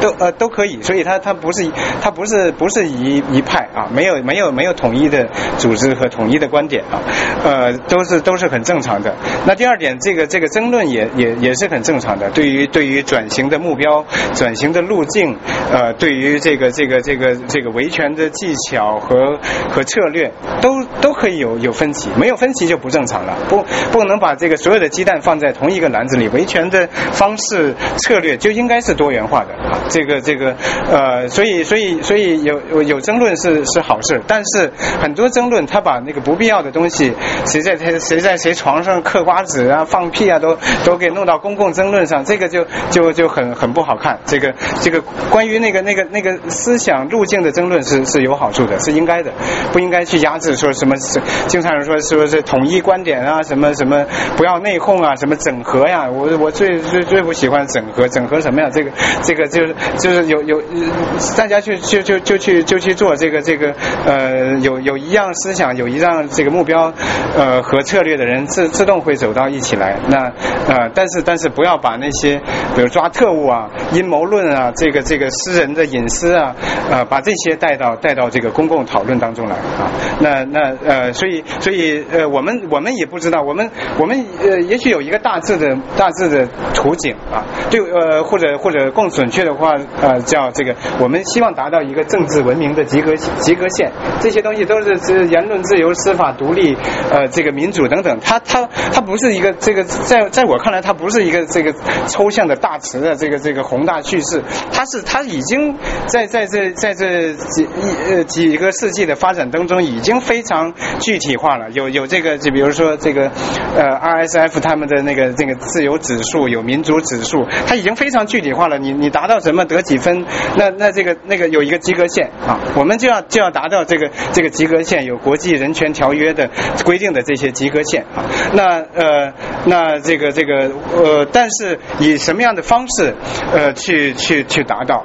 呃这个这个呃在客观上中国会会会会以什么样的方式来走？你希望以什么样的方式和客观上会会更哪种哪种呃转型的路径更可能？这些这些东西都是在在讨论当中，在在博弈当中去去形成的啊，没有没有什么什么放之四海而皆准的观点，或者是一个权威的路径啊，大家去去争论、去讨论、去去博弈，呃，那那呃那中国的这个中国的这个美好的明天，呃，我相信一啊会一定会一定会到到来啊，我们我们不能不能等着他，我们要行动。好，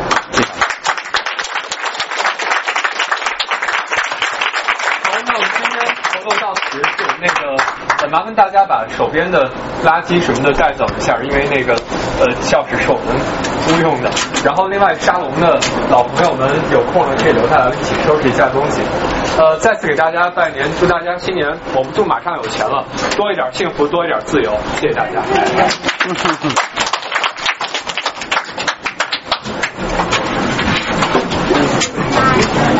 先是问问问你个具体的问题啊，我在杜克大学，